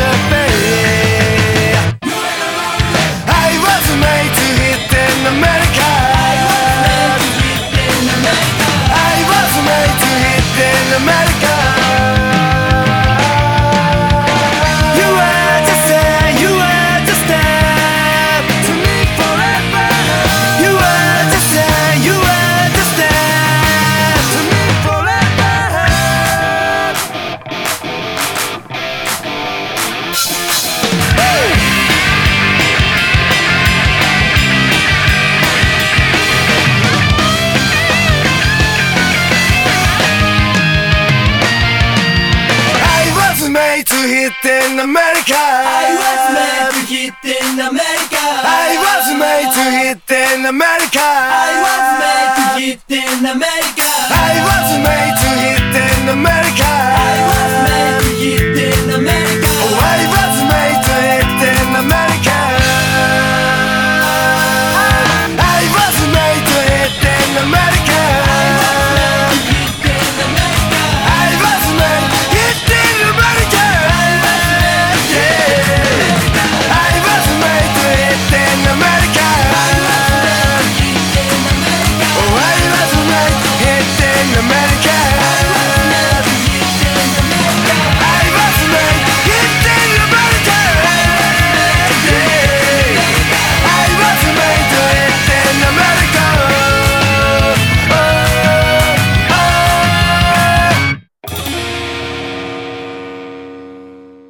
Donc, euh, après cette euh, petite pause sur Mongolian euh, Chop, c'est ça? Je sais plus. Là, Beck, plus Mongolian Chop Squad. C'est ça, Chop Squad. Excellent choix. Voilà. Merci. Euh, oui, je voulais finir euh, euh, par rapport à la, à la question euh, euh, sur, euh, sur l'historique en fait. C'est-à-dire que Genzai, ça faisait un an et demi que c'était sorti. Euh, Kazeplay un peu plus longtemps encore, euh. Seb, trois ans deux, trois, Ouais, à ans peu près, ouais. Et même en cet espace, même avec cet espace, même avec ce temps passé à essayer d'éduquer les gens, euh, on n'a pas réussi à, à- à formaliser ou, ou- ou à montrer que voilà euh, le- le- le- l'outil, l'outil mis en place par Kana, l'outil mis en place par Kazé, euh, n'a pas transformé. comme un iTunes ou comme un, comme un, D'accord, comme ouais. un autre éditeur, pour reprendre l'exemple de Tofu, du fait que sur son, sa, sa Freebox, ben, l'offre VOD était tellement morcelée, hein, hein, je- mais bon, je l'ai dit. hein. Elle t'appartient Euh, maintenant. Merci. Euh, comme, comme elle était morcelée, voilà, ça a mis du temps à comprendre. Bien Avec sûr. ADN, voilà, on veut montrer que c'est c'est ça qui doit marcher. Euh, on, va, on va se montrer présomptueux, Seb. euh, je le lâche et puis on verra ce que ça deviendra. Mais si on devient l'iTunes de l'animé, euh, voilà, c'est le but. D'accord, ok. D'accord, C'est ambitieux, c'est bien. Et ben moi, je vous le Ouais. souhaite. Je Bah, vous le souhaite. Euh, J'avais juste une question à vous poser. J'aurais aimé savoir si vous aviez Oui. des titres vintage dans votre catalogue. Des titres vintage Ouais, on doit en Vous n'avez avoir, pas. Bomber X, non Euh, fait- Ah, il y a Bomber X. Par voilà. exemple. Ah bah Il y a là. exactement Bomber X. Il est sur ADN du coup euh ouais, on doit avoir ID. Euh... ID, Oh, Gigi, non. T'as pas Gigi euh, Booba- Gigi, il y a Gigi, oui. Il est- parce que- Ah, trop Ouais, bien ouais. il est sur ADN aussi parce que je savais que vous aviez sorti le DVD, mais du coup, euh, il est sur ADN. Ah, On a fait les deux. C'est cross média. Ah, bah, Voilà, Gigi est devenu cross média aujourd'hui. Non, mais je vais remater un petit épisode là pour me faire Voilà. plaisir. Le premier et le dernier, tiens. Allez. Attention, le dernier, Ah, je sais, il est un peu, je sais, je il est- sais. voilà, il est, du- il est difficile. hein, ouais. Ouais, ouais. Oh, Ok. nous, nous, on a, nous, on du mid vintage. Non, c'est du charriage parce qu'on est en 2013 et que en fait euh, Naruto est sorti en ce que j'allais 2006 dire. donc euh, voilà on a du Naruto euh. C'était pour quoi. exister je suis désolé d'avoir répondu à cette question comme Mais ça t'as pas, t'as pas des plans là sur, sur des non mais euh, voilà j'aimerais bien euh, j'ai retrouvé une vieille cassette vidéo de pole position donc on va aller voir Namco Bandai euh, s'ils sont Allez, pas ouais. Hydroglisseur en position. voilà exactement ça. on va demander à Namco s'ils ont s'ils ont les droits encore Ça pour serait mortel. Puis ça, ça doit pas être très très cher, j'espère, pole position. pole position 13 épisodes oui, puis même, je non, mais tu vois, le droit à l'épisode, j'imagine que c'est pas une Jean série sur Chalopin laquelle on Jean Chalopin il va falloir demander Ouais, euh, Ah, pour la VF, Ah ah oui. ouais, oui, Ouais. oui. Non, mais parce que j'ai entendu dire que ouais, ces derniers temps, là, avec justement l'explosion de, certaines. Chalopin. Jean Chalopin, Bah oui. oui, oui, oui, Ah, toujours pardon. Oui, oui, oui. Jean Chalopin, moi, si c'est- tu nous entends. Voilà. D'accord. Donc oui, j'ai entendu dire que ces derniers temps, avec la multiplication des acteurs sur euh, justement le marché de la VOD, SVOD euh, et, et tout ça, le, le prix à l'épisode euh, avait tendance un peu à s'enflammer, alors que ces derniers temps, avec la crise du DVD, euh, le, le marché de l'animé, les droits étaient redescendus à des niveaux plus raisonnables. Et a priori, là, ces derniers temps, avec euh, Bah, bah, c'est remonté parce que c'est des offres globales. hein. C'est Ouais. remonté parce que voilà, on, re- on regroupe plusieurs tranches de, de contrats. ouais. C'est juste ça, mais c'est en effet encore, c'est pas, c'est pas, c'est pas très très abordable. on, on peut parler chiffres, ça- vous pouvez donner oh. un, un prix moyen, genre combien ça coûte un épisode d'animé, et après les gens ils multiplient par 13 ou par 313 quand euh, c'est Naruto. Euh, euh, c'est c'est compliqué parce que en fait tout, tout c'est c'est pas, c'est même un ordre d'idée, je peux vous le donner. Le, Ouais. le- le souci, ça va être les droits associés. Ouais. C'est-à-dire que euh, c'est très cher d'acheter un épisode euh, où vous avez déjà le man- et, et c'est c'est un peu bête, mais c'est pas parce qu'on achète plus de tranches que ça va devenir moins cher. Malheureusement, mais un titre euh, où on a déjà le manga, où on achète l'animé, où on a le merchandising en plus et le droit, euh, ça explose euh, ouais. ça explose. Et malheureusement, à ça, il va falloir ajouter les traductions, les coûts de, de, de transformation Bien des sûr, ouais, épisodes. Sans une vente télé, et ça je peux vous le dire, sans une vente télé, ben, c'est difficile de rentabiliser une série. On parle même pas du doublage. Oui, bien sûr. En fait, euh, oui, bon, en gros, ça se compte en milliers d'euros quoi par épisode de toute façon. Mhm. Euh, après, euh, à partir de là, c'est un investissement. C'est-à-dire que l'appréciation du vendeur est rarement mise en face de la réalité du marché. Voilà. Donc ça veut dire que, ouais, bah voilà, non, mais c'est vrai, on fait un pari.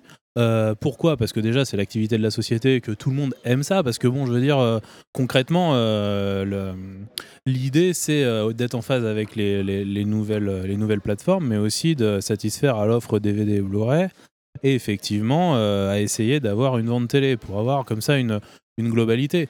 On peut pas dire que les fenêtres de diffusion sur les grandes chaînes hertziennes pour la Japanime se soient vraiment élargies. Vraiment. Donc voilà, donc au final, on se retrouve avec euh, des nouveaux acteurs, bah, comme G1 ou comme d'autres, qui euh, donnent l'opportunité justement de, de diffuser.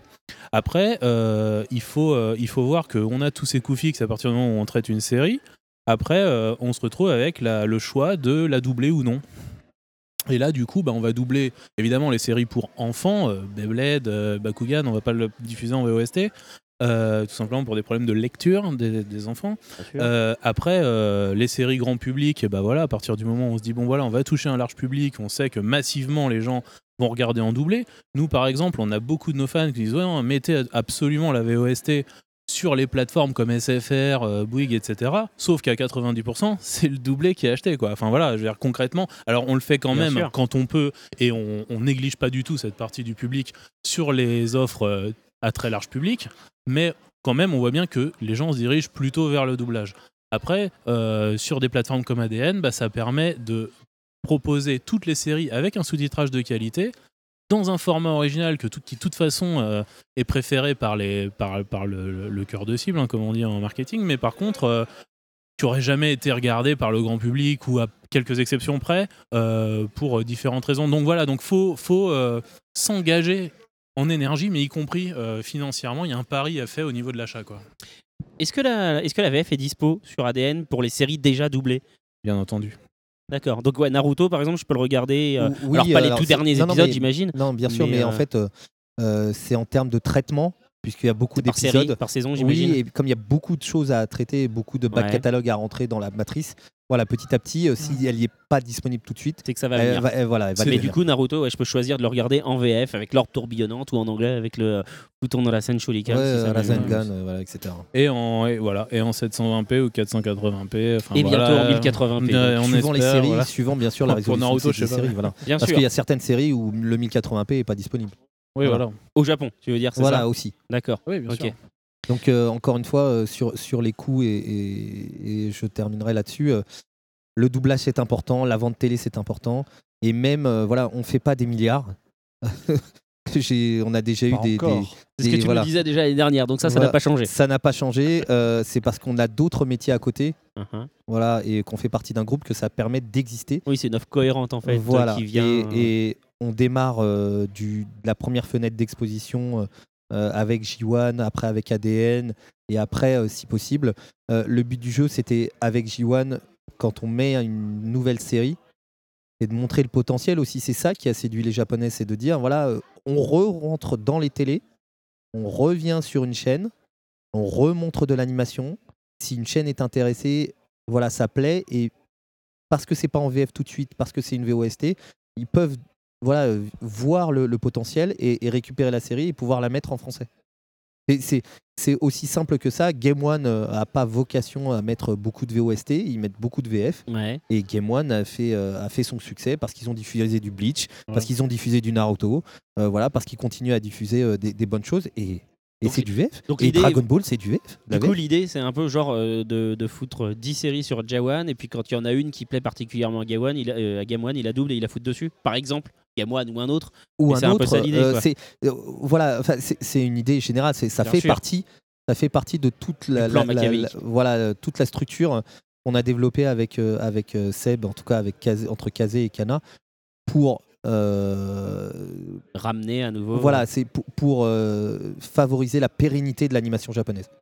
C'est pour que on puisse financer les autres, les, les- les autres productions qui sont en cours là-bas. Ouais, c'est ça. Bah, ouais, de toute façon, ouais, et puis aussi ça sert de curseur, c'est-à-dire que à l'échelle euh, d'un site internet, si on voit que massivement il y a un engouement sur une série, bah pourquoi pas proposer ou poser la question, bah est-ce que vous aimeriez euh, En DVD, si ouais. ou ça ou voir la suite ou n'importe quoi. Enfin, au moins euh, il y a un échange qui se crée aussi autour de ces autour de ces diffusions là parce qu'on a quand même euh, affaire à, enfin notre communauté en tout cas bah, pour Cana, je pense que c'est pareil, est quand même très active sur internet. Alors des fois pour dire quand ils sont pas contents, mais des fois aussi pour nous dire quand ils sont contents ou qu'ils veulent un truc quoi. Donc le, le- le- bon, on a aussi des moyens de, de, de dialoguer via ces diffusions euh, de séries quoi.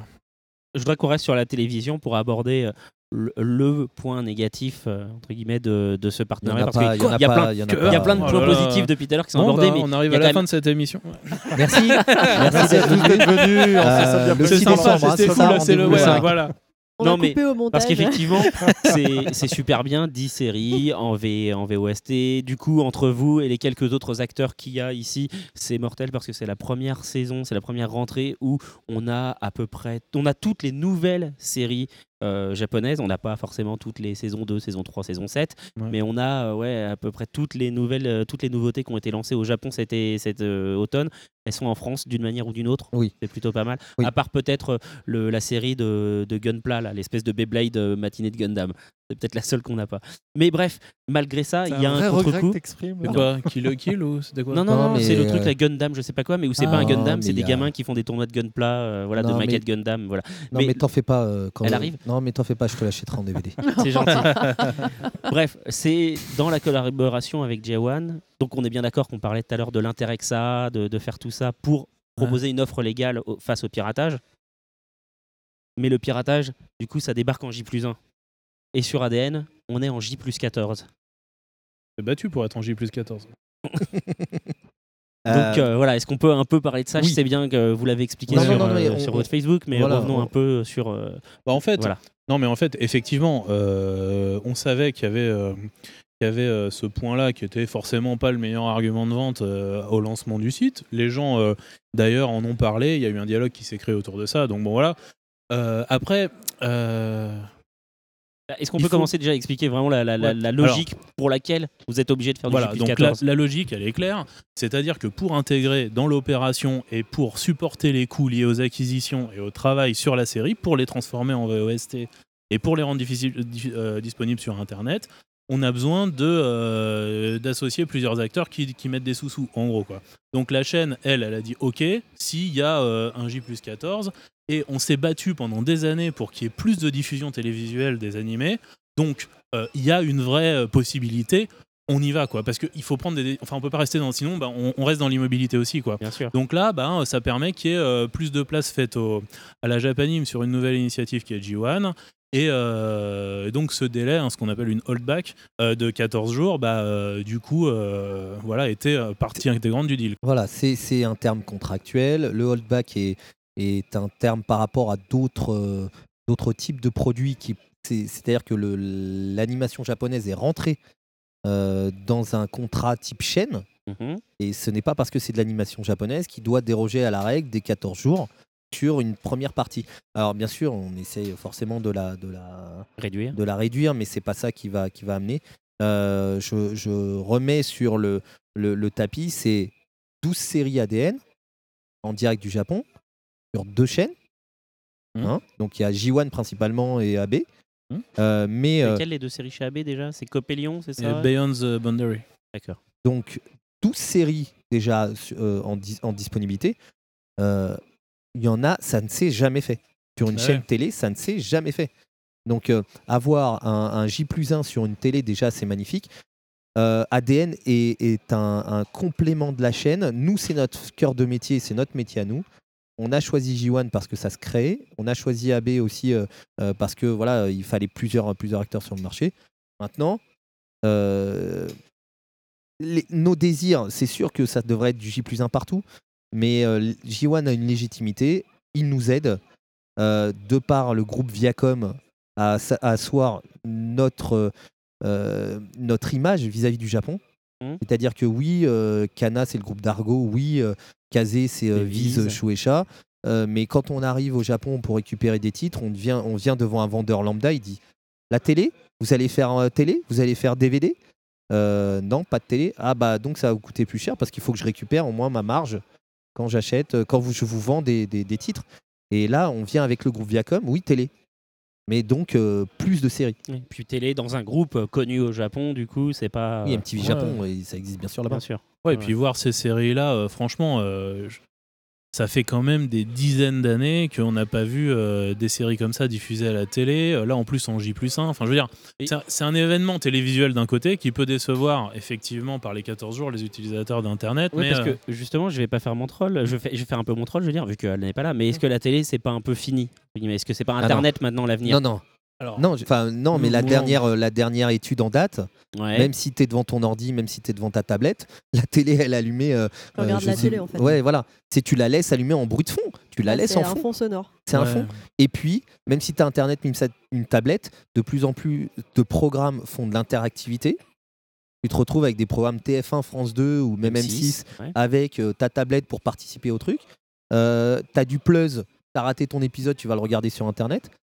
C'est- L'internet est, est un complément d'information, un complément d'entertainment, tout autant que la télé, mais la télé reste quand même numéro un parce que tu regardes pas ton match de football sur internet, tu le regardes Sauf à la télé. pas le choix. Ouais, Voilà. ouais, non, Non, je suis la télé, c'est la base quand même. Enfin, C'est la base. C'est la base et la télé euh, a su. euh, on paye une redevance télé euh, à l'État français. Euh, on, on a un abonnement, euh, on a un abonnement à un opérateur euh, triple play, bon peu importe, dans lequel le, le surcoût de cette télé est inclus. C'est-à-dire que là où, alors que sur Internet, on a quand même eu une espèce de comment dire D'habitude de la sous-or- gratuité. D'habitude, mais enfin, en- c'est pas vraiment de la gratuité parce que c'est inclus dans l'abonnement. euh, bon, mais le truc, c'est qu'au final, une impression de gratuité qu'ont les gens, qui fait que euh, c'est difficile de, aujourd'hui de considérer Internet autrement que comme un complément, effectivement, d'un point de vue euh, strictement commercial. Là, on parle après comme moyen de diffusion, c'est formidable. Mais euh, pour le moment, euh, effectivement, on se retrouve plutôt à essayer euh, de, faire exister les œuvres animées sur plusieurs supports. Quoi. Le home vidéo, donc DVD Blu-ray, mais la, télé. Et loin derrière, pour le moment, il y a le, marché internet, mais il faut pas le déconsidérer parce que déjà c'est là qu'il y a les fans de la première heure et les mecs qui vont supporter euh, en premier lieu les séries et surtout c'est là où c'est le plus facile de rendre quelque chose accessible au plus grand nombre. Bon voilà, c'est un super support quoi. Après maintenant il faut quand même le structurer plus pour justement qu'il soit plus un complément quoi. Alors, du coup, comment est-ce que. euh, Qu'est-ce que vous pouvez dire aux gens qui. Tiens, je vais me prendre mon exemple, même si je suis pas exactement comme ça, je corresponds au même truc. C'est que moi, j'ai pas, j'ai pas Canal Sat. Donc, du coup, je peux pas consulter Jawan. Donc, si je paye 9,99€ par mois, ou même 6,99€ par mois, euh, qu'est-ce que vous pouvez me dire pour me consoler, pour me dire non, mais si, fais-le quand même, c'est vachement bien. Euh, quel intérêt, entre guillemets, j'ai à le faire, sachant que ouais, je suis obligé d'attendre 14 jours. Alors que, effectivement, par des moyens moins recommandables, euh, bah, je peux avoir mon épisode en J plus 1 Alors, très rapidement. Enfin, voilà. Est-ce que voilà, c'est c'est un, un seul endroit pour aller chercher ton, ton épisode? La facilité d'accès. Tu vas à un seul point, tu rentres un code, tu rentres dans, ton, dans, ta, dans ta structure, tu as un catalogue, tu recherches ce que tu veux. Sur les directs, directs Japon, tu as 14 jours. 14 jours, euh, l'épisode de Naruto sort le jeudi. C'est très rare quand euh, tout le monde le regarde le jeudi soir. La plupart du temps, euh, tu vas le regarder le vendredi soir ou le week-end. tu as passé déjà 4-5 jours. Deux semaines de plus, ça va te permettre de, un, regarder cet épisode-là, d'aller voir les épisodes d'avant sans te prendre la tête, d'aller chercher un autre lien, etc. D'avoir l'assurance que les noms des personnages, que les nomenclatures correspondent exactement à ce que tu es en train de lire parallèlement en manga. Parce qu'il ne faut pas oublier que nos traducteurs euh, qui travaillent sur ces, ces produits-là, parce que j'appelle ça un produit, mais c'est pas forcément ça, mais sur l'animation, sont des personnes qui, connaissent, qui connaissent le titre et qui travaillent dessus et qui le traduisent. Donc forcément, on a une qualité de traduction. Euh, après, c'est l'amour de ta série. Est-ce que tu veux continuer à, à- à la voir mourir? Et très bien, tu récupères tes épisodes jusqu'à ce temps que ça s'arrête. Quand ça va s'arrêter, tu retrouveras plus rien. Et le meilleur exemple, c'est. Oui, on a 10 séries, 12 séries. Le meilleur exemple, c'est de plus en plus de séries euh, qui sortent. euh, Il y en a 40 par saison à peu près. hein. Il y a 40 séries par saison. Avant, il y en avait 60. Mais là, il y a 40 séries. Et la plupart euh, des séries font 12 épisodes. Ouais, tout à fait. Bah, euh, très honnêtement, euh, on en a parlé brièvement tout à l'heure, c'est évident qu'aujourd'hui, euh, avant de commencer la production d'une série, c'est des questions qui se posent. Est-ce que, bon, alors attends, parce que l'histoire, le piratage a fait que ça a, rendu les producteurs frileux, notamment pour bah, ceux qui produisent les séries qui ont exactement le, look à se faire pirater en premier. Et du coup, ce qui se passe, c'est qu'il y a moins de production, donc ça fait baisser la création. hein. Euh, du coup, euh, c'est vrai. Après, euh, effectivement, où on en est sur ADN, c'est qu'il y, a- il y a ce délai de 14 jours. Mais il y a ce délai de 14 jours qui est déjà une énorme évolution par rapport à il y a, euh, il y a 10 ans où il y avait un délai de. Des fois, ça sortait jamais en gros. Quoi. Bien sûr, Donc on, est, sûr. on est sur une avancée. Et nous, notre objectif, c'est quand même de réduire évidemment ces 14 jours dans la mesure du possible. Mais on est bien obligé d'intégrer tous les acteurs. Ce serait même pas juste à la limite de pas tenir des compte des impératifs des uns et des autres sur un Bien marché. sûr, et à partir du moment où ils financent, euh, Jawan, c'est normal qu'ils soient consultés, moment- enfin qu'ils aient aussi leur intérêt à le faire. Quoi. Ouais, mais après, ouais, mais, euh, et, mais au-delà de ça, il y a quand même euh, l'es- l'esprit communautaire et participatif autour de l'animation qui relativise quand même ces 14 jours parce que on sait bien qu'en ayant une activité illégale, euh, bon, alors déjà, euh, on peut euh, aussi enrichir des mafieux dans certains cas, et ou alors, bon, voilà, on a simplement affaire à des fans dans d'autres cas qui sous-titrent. Le- le- tous ces gens-là participent quand même, d'une manière ou d'une autre, euh, eh ben voilà, à l'arrêt de certaines productions. Donc après, c'est pas forcément euh, l'idée d'aller taper sur des ados qui sous-titrent des séries dans leur chambre, quoi. Évidemment. Après, moi, Par vraiment, contre, ce que, ce ouais. que- le principal attrait pour Ouais. moi, hein, euh, je Ouais. trouve le débat, on l'a sur le piratage, Ouais. on l'a régulièrement sur, le podcast. Moi, je trouve que là, avec votre offre, le principal intérêt, c'est euh, c'est simple et c'est efficace. C'est-à-dire que Ouais. là où il va falloir aller chercher euh, euh, des épisodes, euh, le temps de les télécharger, peut-être de rajouter des sous-titres, peut-être d'avoir des sous-titres de pas bonne qualité et de devoir Ouais, y ouais. tourner, etc. Mais là, je crois que c'est la première fois qu'on a un produit où on clique, on se connecte, on a tout accessible. Donc après les 14 jours, c'est, euh, oui, c'est peut-être un, un défaut pour l'instant. Moi, je trouve que sur la, euh, le côté hyper accessible de la chose, c'est la première fois qu'il y a une offre comme ça. Et Ouais. aussi pléthorique. On en parlait tout à l'heure euh, Ouais, en ouais. off, et jusqu'à présent, je trouvais que toutes les offres étaient plutôt frileuses, et moi, me poussais pas à aller dans ce sens-là, très clairement. Chaque fois qu'on a eu le débat, euh, moi, ça me semblait des arguments qui étaient un peu pipotés quand même. Je Mm. pense que c'est la première fois où on a des acteurs qui proposent quelque chose qui permet de... Voilà quoi, en termes d'accessibilité, c'est la première fois qu'il y a quelque chose comme ça. Et après, Il- sur les 14 jours, bah, comme il y a je sais pas combien de séries, 170, c'est Ouais. ça? Voilà, le temps de faire le tour de celle-ci, euh, Il y a 4000 épisodes, donc ouais. ça me paraît pas mal. Il faut, euh, faut rééduquer euh, nos, nos- nos fans. Encore une fois, les fans, les purs fans hardcore, pas de problème. euh, ils peuvent trouver ce qu'ils veulent, ils veulent le traduire eux-mêmes, très bien. Euh, L'éthique, euh, il y a beaucoup de teams de fansub qui sont éthiques et j'en ai rencontré pas mal et j'ai eu pas mal de discussions euh, quand j'étais, quand on, faisait, on était sous la bannière Genzai. Ils comprennent qu'il y a une, une offre légale en face, ils laissent la place. Ils font pas du mauvais boulot pour certains. Euh, ils sont purs, ils arrivent à trouver des nomenclatures, ils font quelque chose de bien. Ouais. Maintenant, dès que ça rentre avec un don, payez-nous pour payer nos serveurs, etc. Ouais, Donnez-nous ouais. pour faire ceci. Ouais. Euh, ben, c'est une entreprise. Donc, euh, ils payent une entreprise, mais ils n'ont pas acquis les droits auprès de euh, certaines personnes. C'est pas, c'est pas juste, c'est pas fiable. Et je recherche encore une fois l'éthique. Et je sais qu'il y a beaucoup de teams qui peuvent nous écouter ou pas, mais qui sont éthiques et qui le font. C'est-à-dire qu'une fois que la série est éditée, ils arrêtent. Et, ça n'empêche pas, ça les empêche pas de nous contacter ou d'essayer de nous contacter et qu'ils le fassent. Voilà, pour essayer de participer à quelque chose de plus grand. Euh, malheureusement, euh, le, plus ça va aller, euh, plus maintenant qu'on a l'offre légale qui est pléthorique et qui essaye d'être présente, et en tout cas on le sera dans le futur, voilà, petit à petit, ben, on va commencer à attaquer. Parce que euh, c'est la conclusion, euh, le piratage peut pas, peut pas euh, ternir au maximum la, réputation, la réputation et surtout empêcher la pérennité de notre boulot, notre passion à tous, qu'on soit lecteur de manga, écrivain, scénariste, dessinateur, traducteur, producteur, éditeur. Tout ça, c'est notre gagne-pain, mais c'est pas parce qu'on gagne des millions. Au contraire, on gagne pas forcément bien notre vie, mais au moins, on gagne par rapport à notre passion et c'est ça qui nous fait vivre. Quoi. C'est joli. C'est le mot de la fin Non, c'est pas le mot de la fin, mais bon, voilà, ça va être le mot de la fin sur ce, pas, sur ce de, sur, sur ce secteur en tout cas. Non, juste euh, un petit truc rapide. Euh, comment vous placez euh, Enfin, cette question s'adresse plus à toi, Pascal, en l'occurrence Mince. forcément vis-à-vis de Genzai. Comment tu te places face à l'ouverture du coup de Crunchyroll France? Puisque Genzai était Alors, euh, historiquement basé sur la oui, technologie notre Crunchyroll. partenariat, notre partenariat avec Crunchyroll, euh, c'est c'est terminé parce que voilà, on n'avait pas réussi à trouver euh, le moyen de les faire rentrer dans Genzai, Euh, dans ADN, pardon. Euh, on a proposé aussi par rapport à, à ça le fait qu'on allait diffuser des séries sur J1.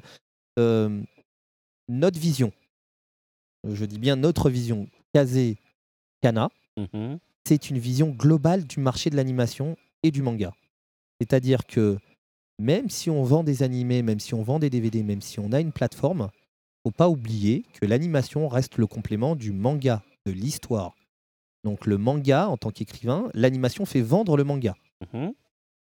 Donc même nous, si, si en termes d'animation, ça nous fait vendre, enfin, ça fait vendre un petit peu, ça ne remplace pas le, le manga. Or, le marché américain n'a pas la même histoire que nous. Sur le marché américain, il n'y a pas beaucoup de télé qui ont diffusé de l'animation japonaise. Il y a très peu de mangas, en tout cas pas comme chez nous. Chez nous, nous avons Kaze, Kana, Glénat, Pika, euh, Saka, euh, je peux en sortir plein, Tonkam, Delcourt, etc. Il y en a plein. Ouais. Mais aux États-Unis, ce n'est pas le, même système. Non, et ils sont pareil, hein. très, sens- très sensibles et ils sont très orientés numériques. Et donc pour eux, les 14 jours, c'était quelque chose euh, De rédhibitoire. de, de rédhibitoire et, et- et de pas pas pas enfin, comment dire c'est pas possible Ouais. c'était pas possible de, de passer outre cette, cette période là donc on est encore en, on est encore en bon terme si on trouve un accord pour les faire rentrer à un moment donné on les fera rentrer dans ADN pour l'instant toutes les séries qui sont sur ADN ne sont pas disponibles sur Crunchyroll Tout à fait. ouais. et Crunchyroll a les droits pour d'autres pays, mais comme c'est les géolocalisés, on ne peut pas les voir sur leur système. Donc longue vie à eux, parce que de toute façon, euh, comme on dit hein, chez nous, hein, euh, il y a pas, euh, si on est tout seul sur le marché, on marche pas. Ouais, ouais. Il faut dans une rue, tu as un restaurant chinois, il marche moyennement bien, tu as un deuxième restaurant chinois en face, ça marche, les deux vont marcher. Le but du jeu, la compétition, c'est normal, ça fait avancer tout le monde. Ouais, et puis euh, de quel droit euh, juger négativement euh, des acteurs qui, euh, qui quand même viennent Crunchyroll, euh, vient de la passion de l'animé quoi. C'est pas des mecs qui sont arrivés avec leurs millions et qui ont, dire, ils ont, ils ont quand même une légitimité à être là. euh, Bon, euh, l'idéal c'est d'avoir une plateforme commune pour pour le client final, c'est sûr. Euh, comment c'est réparti derrière et comment c'est organisé entre les éditeurs, je dirais c'est une tambouille qui est censée être invisible. Donc voilà, c'est ça qui pousse, à, pour moi, euh, ça dépasse tous les arguments, quoi. On va dire que voilà. Et, euh, et Crunchyroll, bah, tant mieux s'il y a pour le moment, bah, ils font leur truc aussi, quoi. c'était voilà. des fan subs à la base. Ah oui.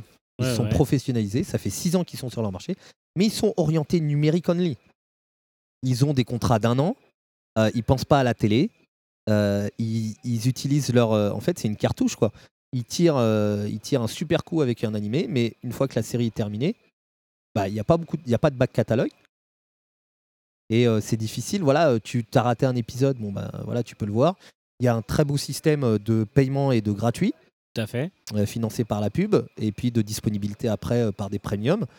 Voilà, c'est pas notre façon de voir, c'est pas la même façon de de, de, de, de, de, euh, de partager euh, du manga, euh, de l'animé et voilà. Et nous, on est des groupes, on fait partie, on représente des groupes et euh, c'est en ça qu'on arrive à promouvoir ce- cette plateforme là. Ouais. Et puis, euh, du coup, nous, on est quand même dans une position avec Kana euh, d'expertise du marché japonais adapté au marché français qu'on connaît très bien quand Bien même. sûr. Eux, ils, sont, ils ont quand même, bah, du coup, cette histoire de, de- d'adapter le marché américain au marché français. Donc, sur l'offre et tout, il y a quand même un challenge supplémentaire qui peut être. euh, bon, du coup, voilà. Mais, euh, mais bon, euh, moi, je suis, je suis super content que, voilà, qu'on soit plein. Quoi. Ouais, confiant. on est plein, c'est que pour tout le monde, ça doit être la même chose. Et, et voilà, et euh, qu'ils aient, qu'ils aient des titres euh, traduits, c'est très bien euh, pour tout le monde, tant mieux. Et il faut que le marché. non, mais il y, a- il y a des titres qu'on n'aurait pas pu acheter de toute façon, parce que voilà, on n'avait pas le moyen. Et eux, s'ils ont les moyens de le faire et qu'ils le font, bah, tant mieux pour Bah, tant mieux. Ouais. Alors, comment ça se marche, justement, très rapidement, vous en parlez, comment ça marche la collaboration entre euh, entreprises qui sont concurrentes quand même? Ouais. Kazé et Ouais, Alors, tous les, Cana, alors euh, tous les samedis, on prépare les tanks, enfin l'infanterie. tous les dimanches, euh, on nettoie les armes. Ouais. Et, Qui euh, s'occupe de la propagande Ouais. Bah, Ouais. De Ah, toute façon, c'est tout ce, qui est, guerre, la propagande. tout ce qui est vrai travail, c'est fait par Kazé. Et puis, euh, Je laisse parler, hein, je laisse parler, mais je vais tacler à un moment donné. Mais je laisse et puis parler. voilà. Et puis bon, euh, non, non, mais en gros, euh, comment ça se passe au quotidien? Bah, C'est simple. On a déjà présenté les équipes. Euh, donc Pascal connaît très bien euh, ma team et euh, euh, la fonction de chacun. Donc euh, on, se re- on se rencontre euh, toutes les semaines euh, pour faire un point de la semaine. Des galères, pas des galères? Est-ce qu'on va pouvoir livrer les masters dans les temps? Est-ce qu'il n'y a pas un jour férié au Japon euh, qui euh, va faire que la livraison soit décalée? Euh, Est-ce qu'il n'y a pas un traducteur qui est malade? Etc. Tous les petits ennuis qu'on peut avoir. On update sur les nouvelles features qu'on a mis sur ADN, sur ce qui est en planification, etc.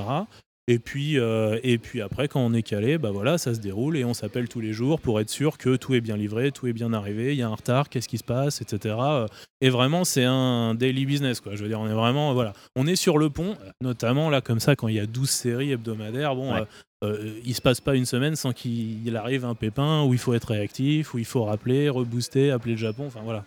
Donc en gros, c'est un travail comme ça hebdomadaire. C'est des contacts tous les jours, c'est des plannings gérés tous les jours. Euh, mais euh, voilà, ce travail-là, euh, maintenant, tout roule. Mais au début, depuis mars-avril, où on est sur, dessus, ça a été des semaines de travail, de développement, à savoir comment on transférait le matériel d'un côté, comment on le récupérait du Japon, parce que des fichiers numériques, euh, 40 gigas, vous le récupérez pas en une heure. Voilà, quand est-ce qu'il fallait faire et comment il fallait faire. Et puis de l'autre côté, voilà, avec Seb, euh, qui faisait quoi, comment on le gérait, etc. Donc, euh, non, non, toutes ces gestions-là, euh, voilà, sont bien huilées. euh, avec des réunions hebdo, euh, euh, voilà, menées de main de maître par les deux maîtres de cérémonie que vous avez aujourd'hui. Ouais, bah effectivement, deux MC pour une plateforme, c'est un peu le, la baseline. J'ai déjà vu ça en boîte des fois. Ah ouais, voilà, c'est ça. C'est un peu les Daft Punk de l'anime. C'est un ça, peu les voilà. da- Ouais, voilà, c'est ça. Bah, D'ailleurs, vous n'avez pas Ouais, nos photos, on mettra la des formule, casques la prochaine fois. Ouais. Ouais, ouais, non, mais c'est ça. Bon, après, euh, vraiment, euh, tout ça est possible parce que, bon, effectivement, il faut piloter les opérations. Faut, euh, bon, on a parlé de la partie contrat, etc. Mais ce qui fait que ça marche, bon, d'ailleurs, je tiens vraiment à saluer l'équipe de, de, de chez Kazé et de chez Kana. C'est les gens qui sont là, qui sont fans, qui vraiment se, réagissent au quart de tour, sont réactifs, etc. pour que tout ça puisse se passer. Parce que, bon, concrètement, oui, ok, faut acheter les droits, mais bon, après, faut quand même euh, le faire, le, travail opérationnel. Et là, euh, là enfin, voilà, euh, tous les problèmes qui ont pu se poser et qui pouvaient avoir l'air euh, impossibles à surmonter en début de projet, quand on en a parlé et que c'était encore de la littérature, on a quand même réussi à les intégrer dans une production quotidienne, c'est-à-dire au milieu des sorties Blu-ray, DVD, des ventes télé, des sorties ciné, des livres. Je m'occupe quand même de. on a 200 titres par an, ou je sais pas. Ouais. Euh, enfin bon, je veux dire, on, on a une grosse production et ça a pu s'intégrer. euh, et euh, avec euh, sans vraiment sans sacrifier aucun des, des, des critères de qualité quoi. Donc ça c'est vraiment euh, ça c'est vraiment grâce à l'équipe quoi. Ouais, ouais, donc euh, je, je reprends, que ce soit Kazé ou Kana, la qualité des gens, la qualité aussi euh, euh, de notre intelligence commune, à savoir euh, Seb et moi, de trouver euh, euh, les moyens qu'il fallait euh, Ça veut pour pas dire mettre en qu'on a place. une intelligence pour deux. hein, ça veut dire. Non, non, c'est- c'est- on a bien Ah, dit, euh, ça, moi. hein. on a bien dit mettre en, mettre en commun nos intelligences. Voilà, je reformule. Euh, Merci parce que là, moi, du coup, j'étais un peu troublé. Non, mais il faut de pas, chercher lequel avait l'intelligence. cerveau Oui, non, moi, oui, c'est voilà, quand même évident, bien- quoi. ouais, voilà. Vous avez bien compris, hein, moi j'étais là avant, je suis désolé. Euh, non, non, reprenons. Euh, en effet, euh, d'un point de vue technique, c'est vrai qu'avec Seb, euh, de par nos parcours, on savait exactement où est-ce qu'on allait et on a su rassurer nos deux groupes. Parce Ouais. que c'était c'était compliqué et, et c'était une crainte de se dire mais comment on va faire Comment on va, pour ouais. fournir un épisode en qualité HD à une télé le jour d'après de la diffusion japonaise alors qu'on n'était pas censé l'avoir? Alors sur Internet, oui, c'est possible, mais les qualités et aussi les termes techniques à mettre en place avec nos ayants droit japonais pour récupérer le matériel, etc., et que ça soit diffusé et validé par Cognac pour être diffusé sur une chaîne hertzienne, euh, euh, pas hertzienne, pardon, euh, même chaîne du, câble ou, ou- de la TNT, pas encore, j'espère, un jour, mais voilà, ça c'était très compliqué à mettre en place, et ça avec Seb, on a réussi à nous à rassurer nos deux parties pour dire oui, c'est possible, oui, on va le faire. Et en effet, la qualité des teams mis, mises en commun, voilà, euh, je, je- on ne cesse de dire merci tous les jours. Après, euh, voilà, on tape quand ça fait mal, mais voilà, il faut dire quand c'est bien euh, que c'était c'était du beau boulot.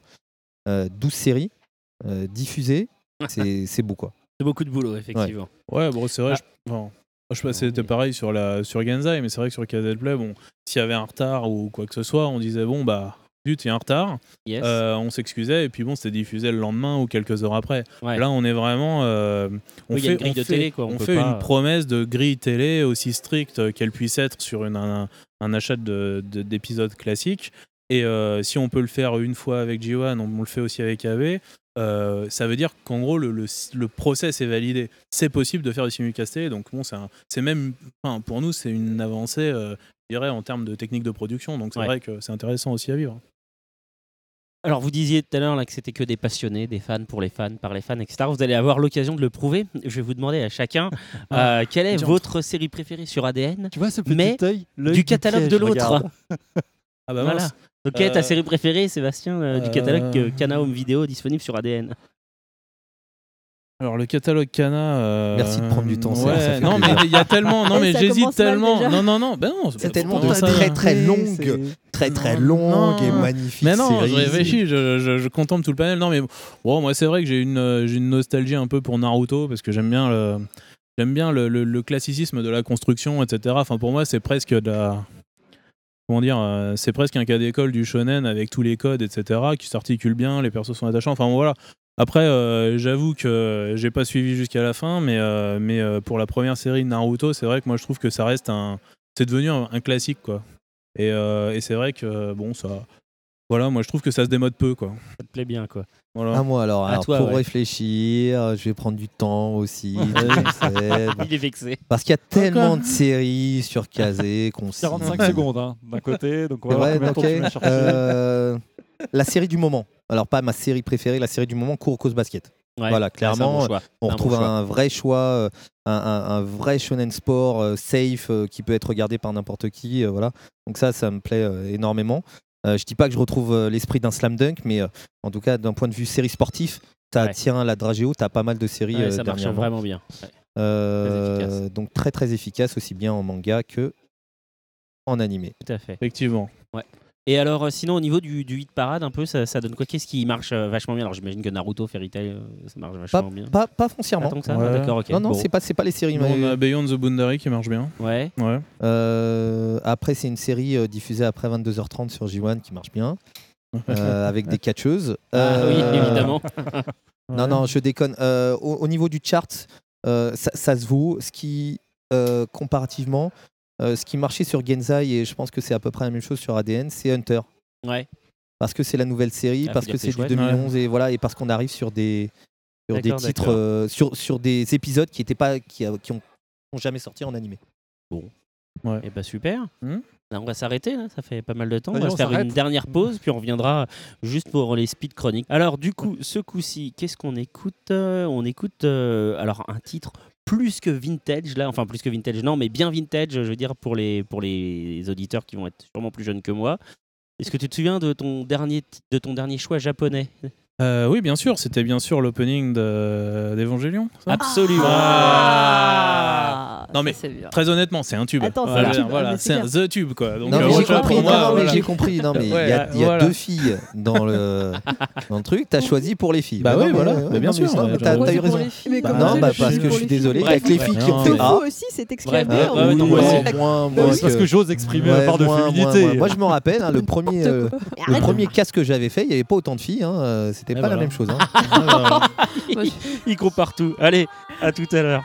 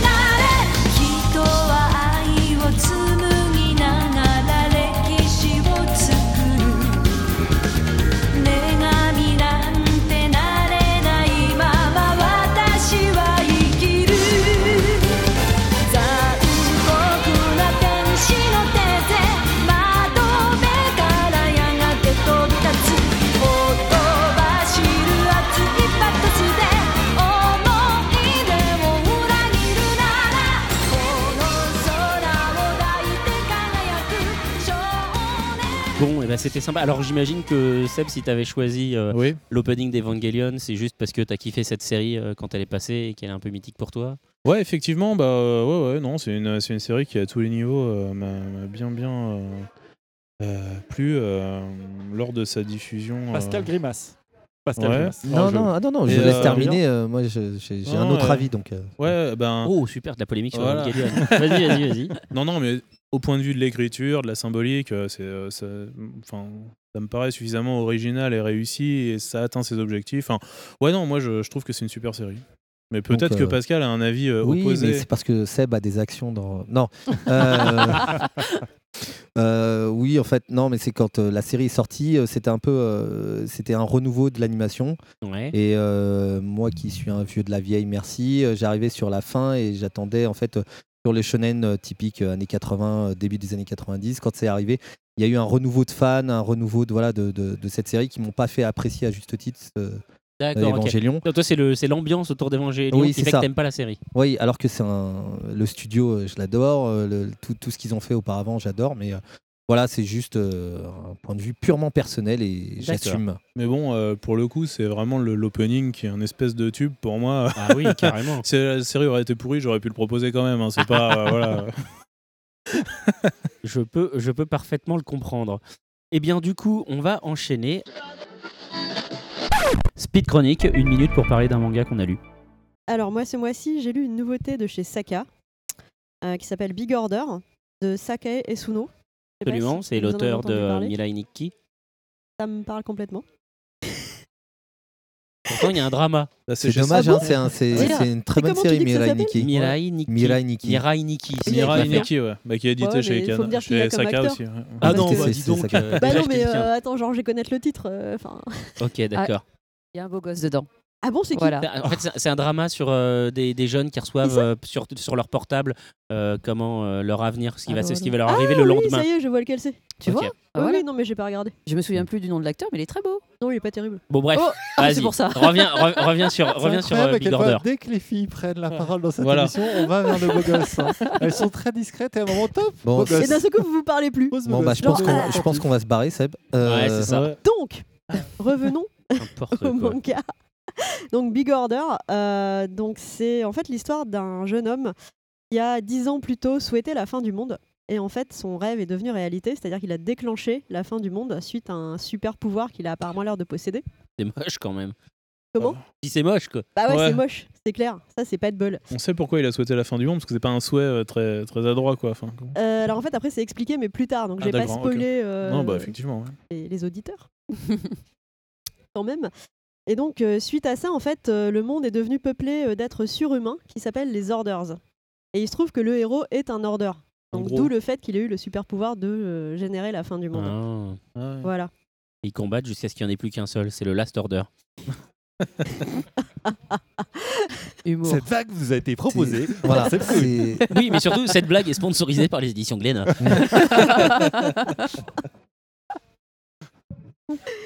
Et donc, euh, ce charmant garçon, dix ans plus tard, et donc il est au lycée, parce qu'il était tout petit hein, quand il a généré donc la fin du monde, euh, rencontre une nouvelle camarade de classe dont il tombe éperdument amoureux au premier regard.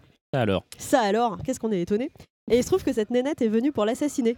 Parce qu'en fait, euh, la fin du monde a généré la fin de ses parents à elle. Ils, ont, ils sont morts durant ce, ce cataclysme. Et Et donc elle veut se venger. énervée. Voilà. Donc elle, elle décide de l'assassiner. Comment elle sait que c'est lui qui. euh, J'allais poser la question. Bah Parce ouais, qu'en fait, elle fait partie d'une organisation euh, Ah. secrète, euh, gérée par le gouvernement, Ouais, blablabla. Et à la base, elle a été envoyée pour juste l'observer. Sauf Ah. qu'elle, elle s'est dit, euh, ouais, mais bon, euh, je vais l'atomiser, c'est mieux. Est-ce qu'elle va tomber amoureuse de lui finalement? Alors, on ne sait pas encore. Parce que c'est le tome 1. Ah, Voilà. D'accord, ok. Ça, c'est plutôt dans La le série 2 est finie au 3, Japon la série est en cours? Euh, alors en fait, je ne sais pas parce que j'ai pas fait mes devoirs et euh, en fait, euh, voilà, j'ai pris ça parce qu'il fallait que je lise un truc et D'accord, j'ai donc fait tu ok, c'est un numéro Mais 1. tu Voilà, aimé, tu couperas au- au. Donc je vais lire un truc. Que tu. Et en fait, j'ai bien aimé. J'ai trouvé ça très sympa. Voilà, c'est bien dessiné, euh, ça va vite, c'est dynamique, euh, c'est- le héros est plutôt attachant. C'est pas la nana, bon bah c'est pas une cruche quoi, donc c'est ça change. Euh, non, c'est plutôt pas mal. Alors, sans, sans Pour répondre à la question de Pascal, c'est 4 tomes euh, en cours. C'est publié dans le Monthly Shonen Ace euh, de Kadokawa. Voilà. Oh, quel savoir N'est-ce pas hein Ouais, Oui, ouais, je suis carrément. incroyable. Ça n'a rien à voir avec Wikipédia qu'il est en train de te dire dans ses petites. Mais pas du tout. Rien, Il bah alors, n'y a rien à voir. Rien. Enfin, en tout cas, moi, je, je le conseille si vous voulez lire un truc euh, un peu sympa, euh, qui change de l'ordinaire. Et en plus, il y a une belle édition parce qu'il y a des pages couleurs au départ. Je crois que d'ailleurs, euh, quelqu'un en avait parlé le mois dernier, il me Tout semble. à fait. J'allais rebondir là-dessus, Voilà. effectivement. euh, je sais plus lequel des chroniqueurs, mais ça m'avait déjà donné envie de le lire. Donc, Ah, ça faisait double raison. mais ça faisait pas partie des premiers trucs de Alp. Euh, non, je crois pas. Non, je crois que pas c'était ou l'invité ou. Jérôme. Ou l'invité ou Jérôme. Peut-être même Glou. Bref. Donc, on continue le tour de table. Ah non, t'avais une euh, question peut-être, euh, Tofu. Non, mais c'est bon, vous m'avez cassé mon effet. Alors, euh, poursuivons sur ma speed chronique à moi. Bah oui, du coup, on Eh fait un tour de table là. Il y a un grand événement ce mois-ci. Tu n'as un pas lu. Vinland Saga est sorti. Ah, tu... bah, du coup, j'ai bien fait. J'ai hésité de... à en parler. Je me suis dit que t'allais le faire. Grand événement, j'ai regardé, hein, ça fait près d'un an hein, qu'il n'y en a pas un Oui, qui est bah sorti. oui, Du coup, c'est hein. c'est un petit peu triste. Et nous assistons à plus que jamais la torgalisation de Vinland Saga. Que dans le dernier tome, bon, bah, il a envie de se battre, mais il peut pas se battre parce que lui, ce qu'il veut, c'est la paix. Mais les Vikings, du coup, il est un petit peu déchiré. Et donc, on attend tous depuis des tomes le moment où il va vraiment être obligé de s'arracher la tête. Mais je suis pour, pas euh, d'accord, moi. Ah, mais pff, moi, le dernier tome, vraiment, c'est ça. Et donc, tu dis, ça y est, C'est ça, ça, va mais moi, ça me dérange pas, quoi. C'est- plutôt bien fait, sauf que ça va mettre le personnage dans un cadre de bah, systématiquement, lui, il veut pas aller au turbain, donc c'est les menaces qui vont être obligées de s'approcher de lui et de taper sur ses proches ou je sais pas quoi. Et du coup, par rapport au départ de la série qui était assez éblouissant, je trouve, j'ai peur que. euh, que ça mette un frein euh, aux ambitions du héros qui a des ambitions très pacifistes et que du coup l'action et le dynamisme de la série s'en ressortent. Par contre, c'est un des meilleurs tomes qu'on ait lu ces deux trois dernières années, je pense. Ah bah, vu que t'aimes pas les autres, Bah, euh, voilà, il fait le quand il paysan. fait, euh, euh, la- le côté les, les trois tomes de la petite maison dans la prairie, c'est vrai que ça m'a pas super amusé. Mais tu vas comprendre quand ce sera mon tour pourquoi est-ce que ça m'a pas dérangé. Pourquoi bon. c'était génial quand il coupait Voilà, du bois et qu'il ramassait le blé. Ouais, je suis d'accord pour une série de guerrières, c'est pas N'est-ce mal. Peut-être Bon. une future direction pour Naruto quand il a fini sa Exactement. petite guerre. Alors Sébastien, est-ce que tu as le temps dans ton emploi du temps incroyable de lire des mangas papier? Ah bah, euh, je lis, euh, je lis ceux dont je m'occupe chez Kazé. hein, euh. Alors, Qu'est-ce que tu as lu dernièrement qui t'a Oh. interpellé un peu? Ouais, bah nous, on, a, on vient de sortir euh, euh, un manga assez intéressant qui s'appelle Docteur des maths, qui est sur le, quotidien des urgentistes au Japon. Voilà. euh, Très beau kit de presse d'ailleurs. Merci. Euh, donc, euh, bah ouais, bah, de presse fait en collaboration avec la direction éditoriale de Kazé.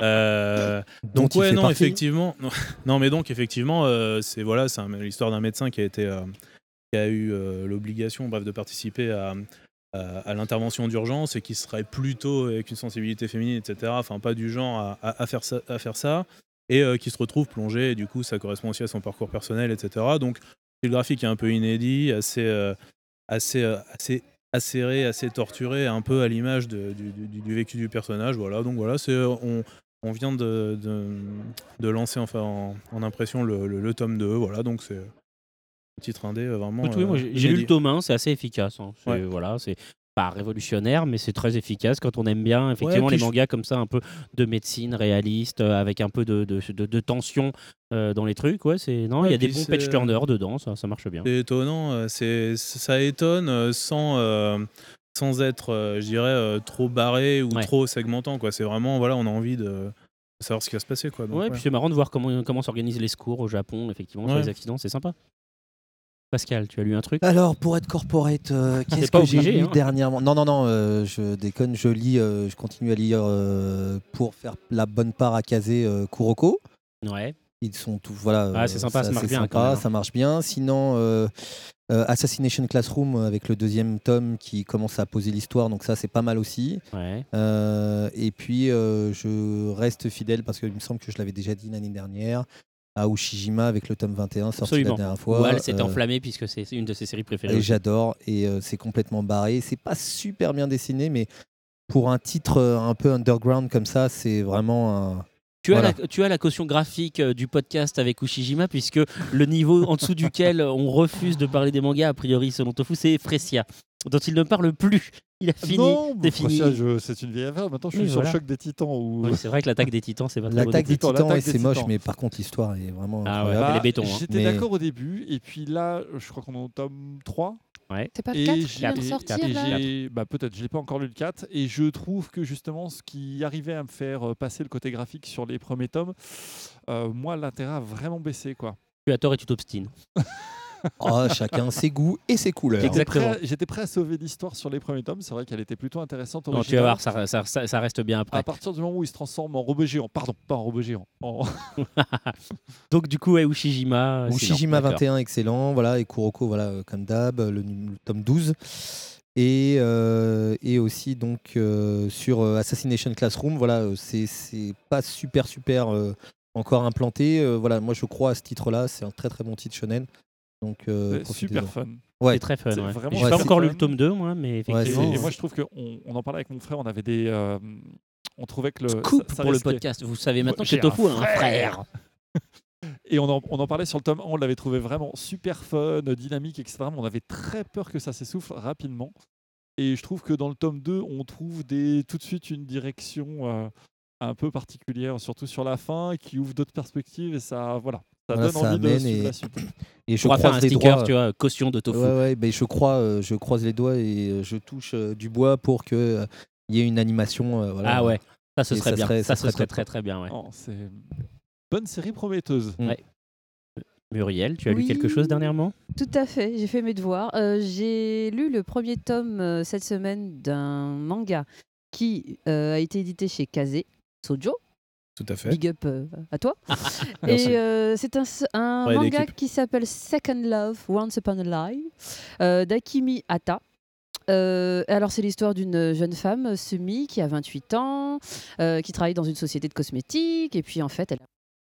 Oups Et va, ensuite vous Ouais, ouais. Elle est amoureuse ensuite, depuis euh, 10 ans du même homme, mais bon, voilà, elle n'arrive pas à se déclarer. Donc, euh, et elle apprend un jour que bah, ce, ce garçon va se marier. Donc, en fait, ça raconte. euh, ah oui, ça fait mal.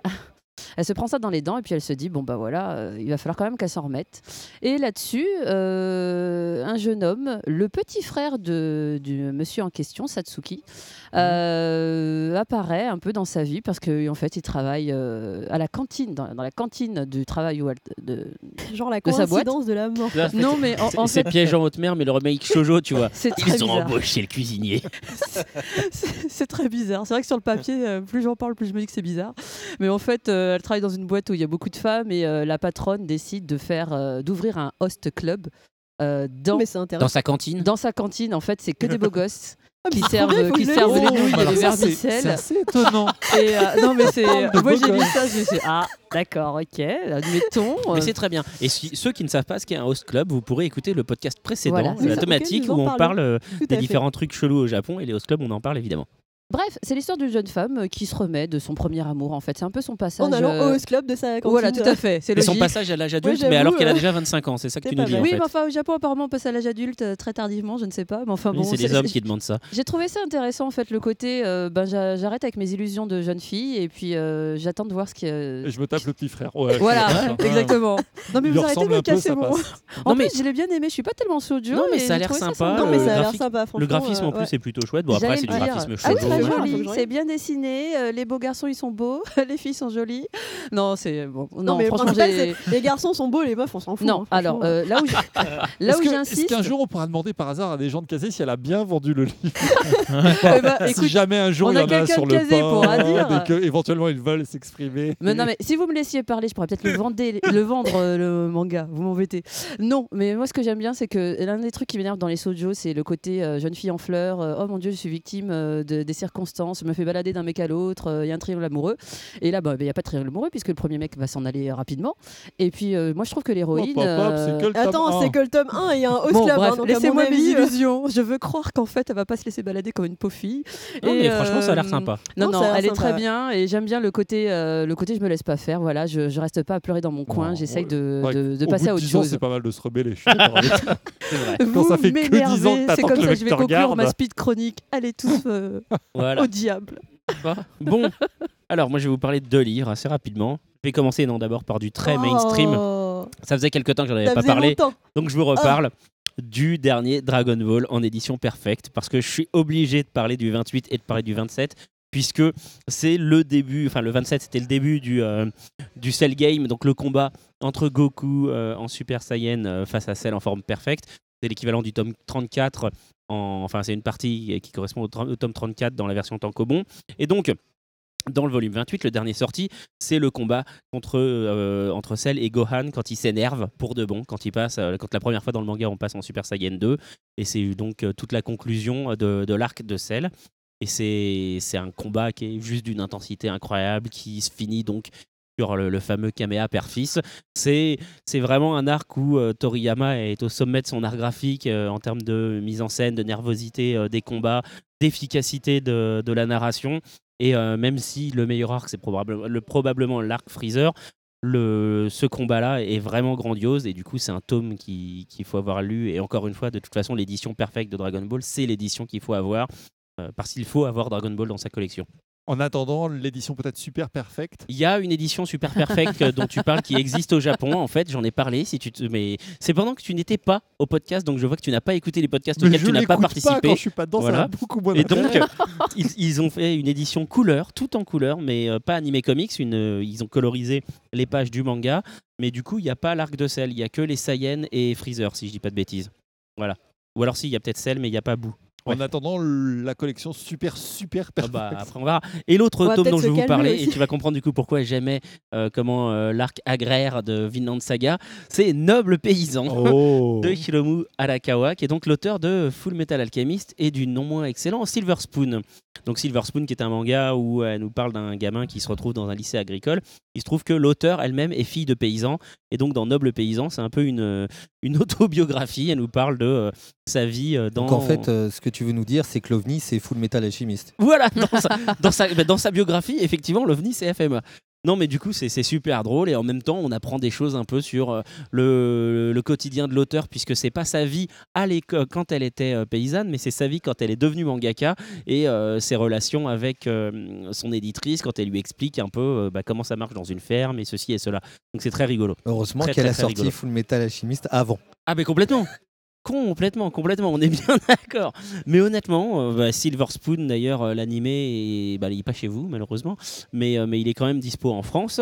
Et euh, du coup, si vous voulez pas lire le manga, regardez au moins l'animé, mais Silver Spoon, il faut faire. Et Noble Paysan, bah, c'est très sympa aussi, voilà.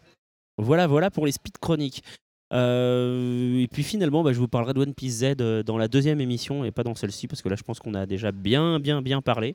Je ne sais pas si les invités veulent encore rajouter quelque chose. Non, pas spécialement. Pascal, peut-être? Vous êtes pas obligé. hein. Euh, Oui, bon, c'est la deuxième. euh, à quand la troisième? Eh ben, écoute, Euh, Mais euh, oui, merci, merci pour tout. Encore une fois, euh, euh, ADN, euh, c'est un projet euh, de longue haleine avec, euh, avec Seb qu'on a construit euh, avec nos deux entités, euh, avec, euh, avec toutes les équipes. euh, ce n'est pas que nous et heureusement. euh, parce que sinon, on n'aurait pas pu faire ça avec nos, quatre mains. Euh, mais euh, c'est un projet de longue haleine et on veut, on veut que ça soit pérenne et on veut que voilà, euh, promouvoir l'animation en tant que telle. Donc venez sur ADN, venez voir ce qui se passe. Faites-nous part de vos idées. On est preneur de toute façon et l'éthique de l'animation marchera avec vous pour, pour continuer ce beau projet. Voilà, bah donc effectivement, moi je salue vraiment bien bas toute l'équipe qui travaille quotidiennement sur ADN, puisque comme, comme Pascal l'a dit, on n'aurait pas pu le faire avec ses deux mains. euh, mais du coup, euh, effectivement, euh, non vraiment, donc encore merci à tous, et puis vraiment j'espère que voilà, c'est euh, c'est le début d'une d'une plateforme un peu commune et globale. qui correspond à là où en est le, marché de l'animé en ce moment et qui fédérera au maximum. Et puis bah merci, merci pour l'invitation et puis bravo à rien. toute l'équipe pour soutenir le manga et l'animation. Et à bah, bientôt je pour une deuxième fois. Exactement. Ouais. Avant que tu ne rattrapes Pascal, peut-être. Ah bah, moi quand vous voulez, hein, vous savez. euh. Et bah ok, c'est noté. On vous réinvitera. bah toi, on l'a déjà fait, mais on continuera. hein, je veux dire, euh, voilà. Euh, donc, mais je vous remercie à tous. Déjà, je vous remercie à tous mes chroniqueurs d'être venus aujourd'hui. Voilà. Je... Ah, on ne t'entend pas là. Bah non, Voilà. merci. Mais merci Je- à toi. Je remercie le manga Café V2 qui nous, é- qui nous héberge pour la deuxième fois et qui va euh, probablement nous héberger encore quelques paires de fois. C'est vraiment très sympa. N'hésitez pas donc à venir dans ce lieu, euh, même quand on n'est pas là. Voilà. Je vous, in- je vous remercie donc de nous avoir écoutés. Je vous invite à écouter les anciens épisodes si ce n'est pas déjà fait, et même si c'est déjà fait, car euh, le podcast, euh, c'est comme le bon vin. Plus le temps passe, meilleurs ils sont. Voilà, et c'est comme le bon vin, on peut en reprendre. N'hésitez pas à réagir sur Facebook et sur Twitter. On voit qu'ils C'est-à-dire, sont on peut les ré- on peut réagir Non, à cette, euh, dernière phrase, tu veux dire Non, non. Qu'on peut réagir maintenant, euh Non, mais moi, je, je note qu'on voit ceux qui consomment de l'alcool ou pas, parce qu'on on voit ceux qu'on rit à la blague ou pas. Quoi. Mais d'un rire honteux, tu sais, hors micro. C'est ça. J'écarte le micro ça, pour on ne pas me signaler à la population. Alors donc n'hésitez pas à venir réagir sur Facebook, sur Twitter, euh, dans les commentaires du site. euh, voilà, vous pouvez aussi nous laisser un message sur le téléphone Ou aussi. nous envoyer des bouteilles de vin éventuellement. Absolument, on vous est pouvez, preneurs, hein, vous pouvez sûr, les laisser euh, en voilà. consigne au Manga Café V2 problème. pour nous. C'est bientôt Noël, pensez Voilà. à nous. Tout à fait. Euh, Pensez à nous. Pensez au Beaujolais nouveau aussi, c'est la période. pas N'hésitez pas à voter sur iTunes, 5 petites étoiles, parfait pour nous aider à dominer le monde. Et là, il n'y a pas Glou pour faire le rire démoniaque. Euh, Qui veut le faire Moi, je pense que les invités devraient le faire. Ah oui. D'accord. Je pense oui, qu'il faudrait lancer cette tradition de désormais le rite of Le les rire invités. dé- Alors, C'est quoi C'est un rire, Un rire euh, démoniaque. Un rire sardonique un rire. euh, Démoniaque. ça. Tu fais ce que tu veux. Démoniaque gros. Tu vois, un, grand méchant, tu vas ouais. dominer le monde, moi. haha. Oh, c'est pas mal. Ah ouais, Pas pas mal. mal. Non, je vraiment, maintiendrai, non, je maintiendrai, je laisse le mettre euh, et je le laisse faire. Merci. Voilà, merci à nos partenaires Pod Radio, Podcast France, Subalashi, Bad Geek et Animeland.com. Je vous donne rendez-vous dans 15 jours pour la thématique sur l'impact des nouvelles technologies, euh, des, te- des technologies numériques dans le manga et l'animation japonais en France. Merci à tous. Au mois prochain pour une nouvelle édition, en plus de dans 15 jours la thématique. Et d'ici là, lisez plein de mangas. Bye bye Ciao. Au revoir. Bye bye.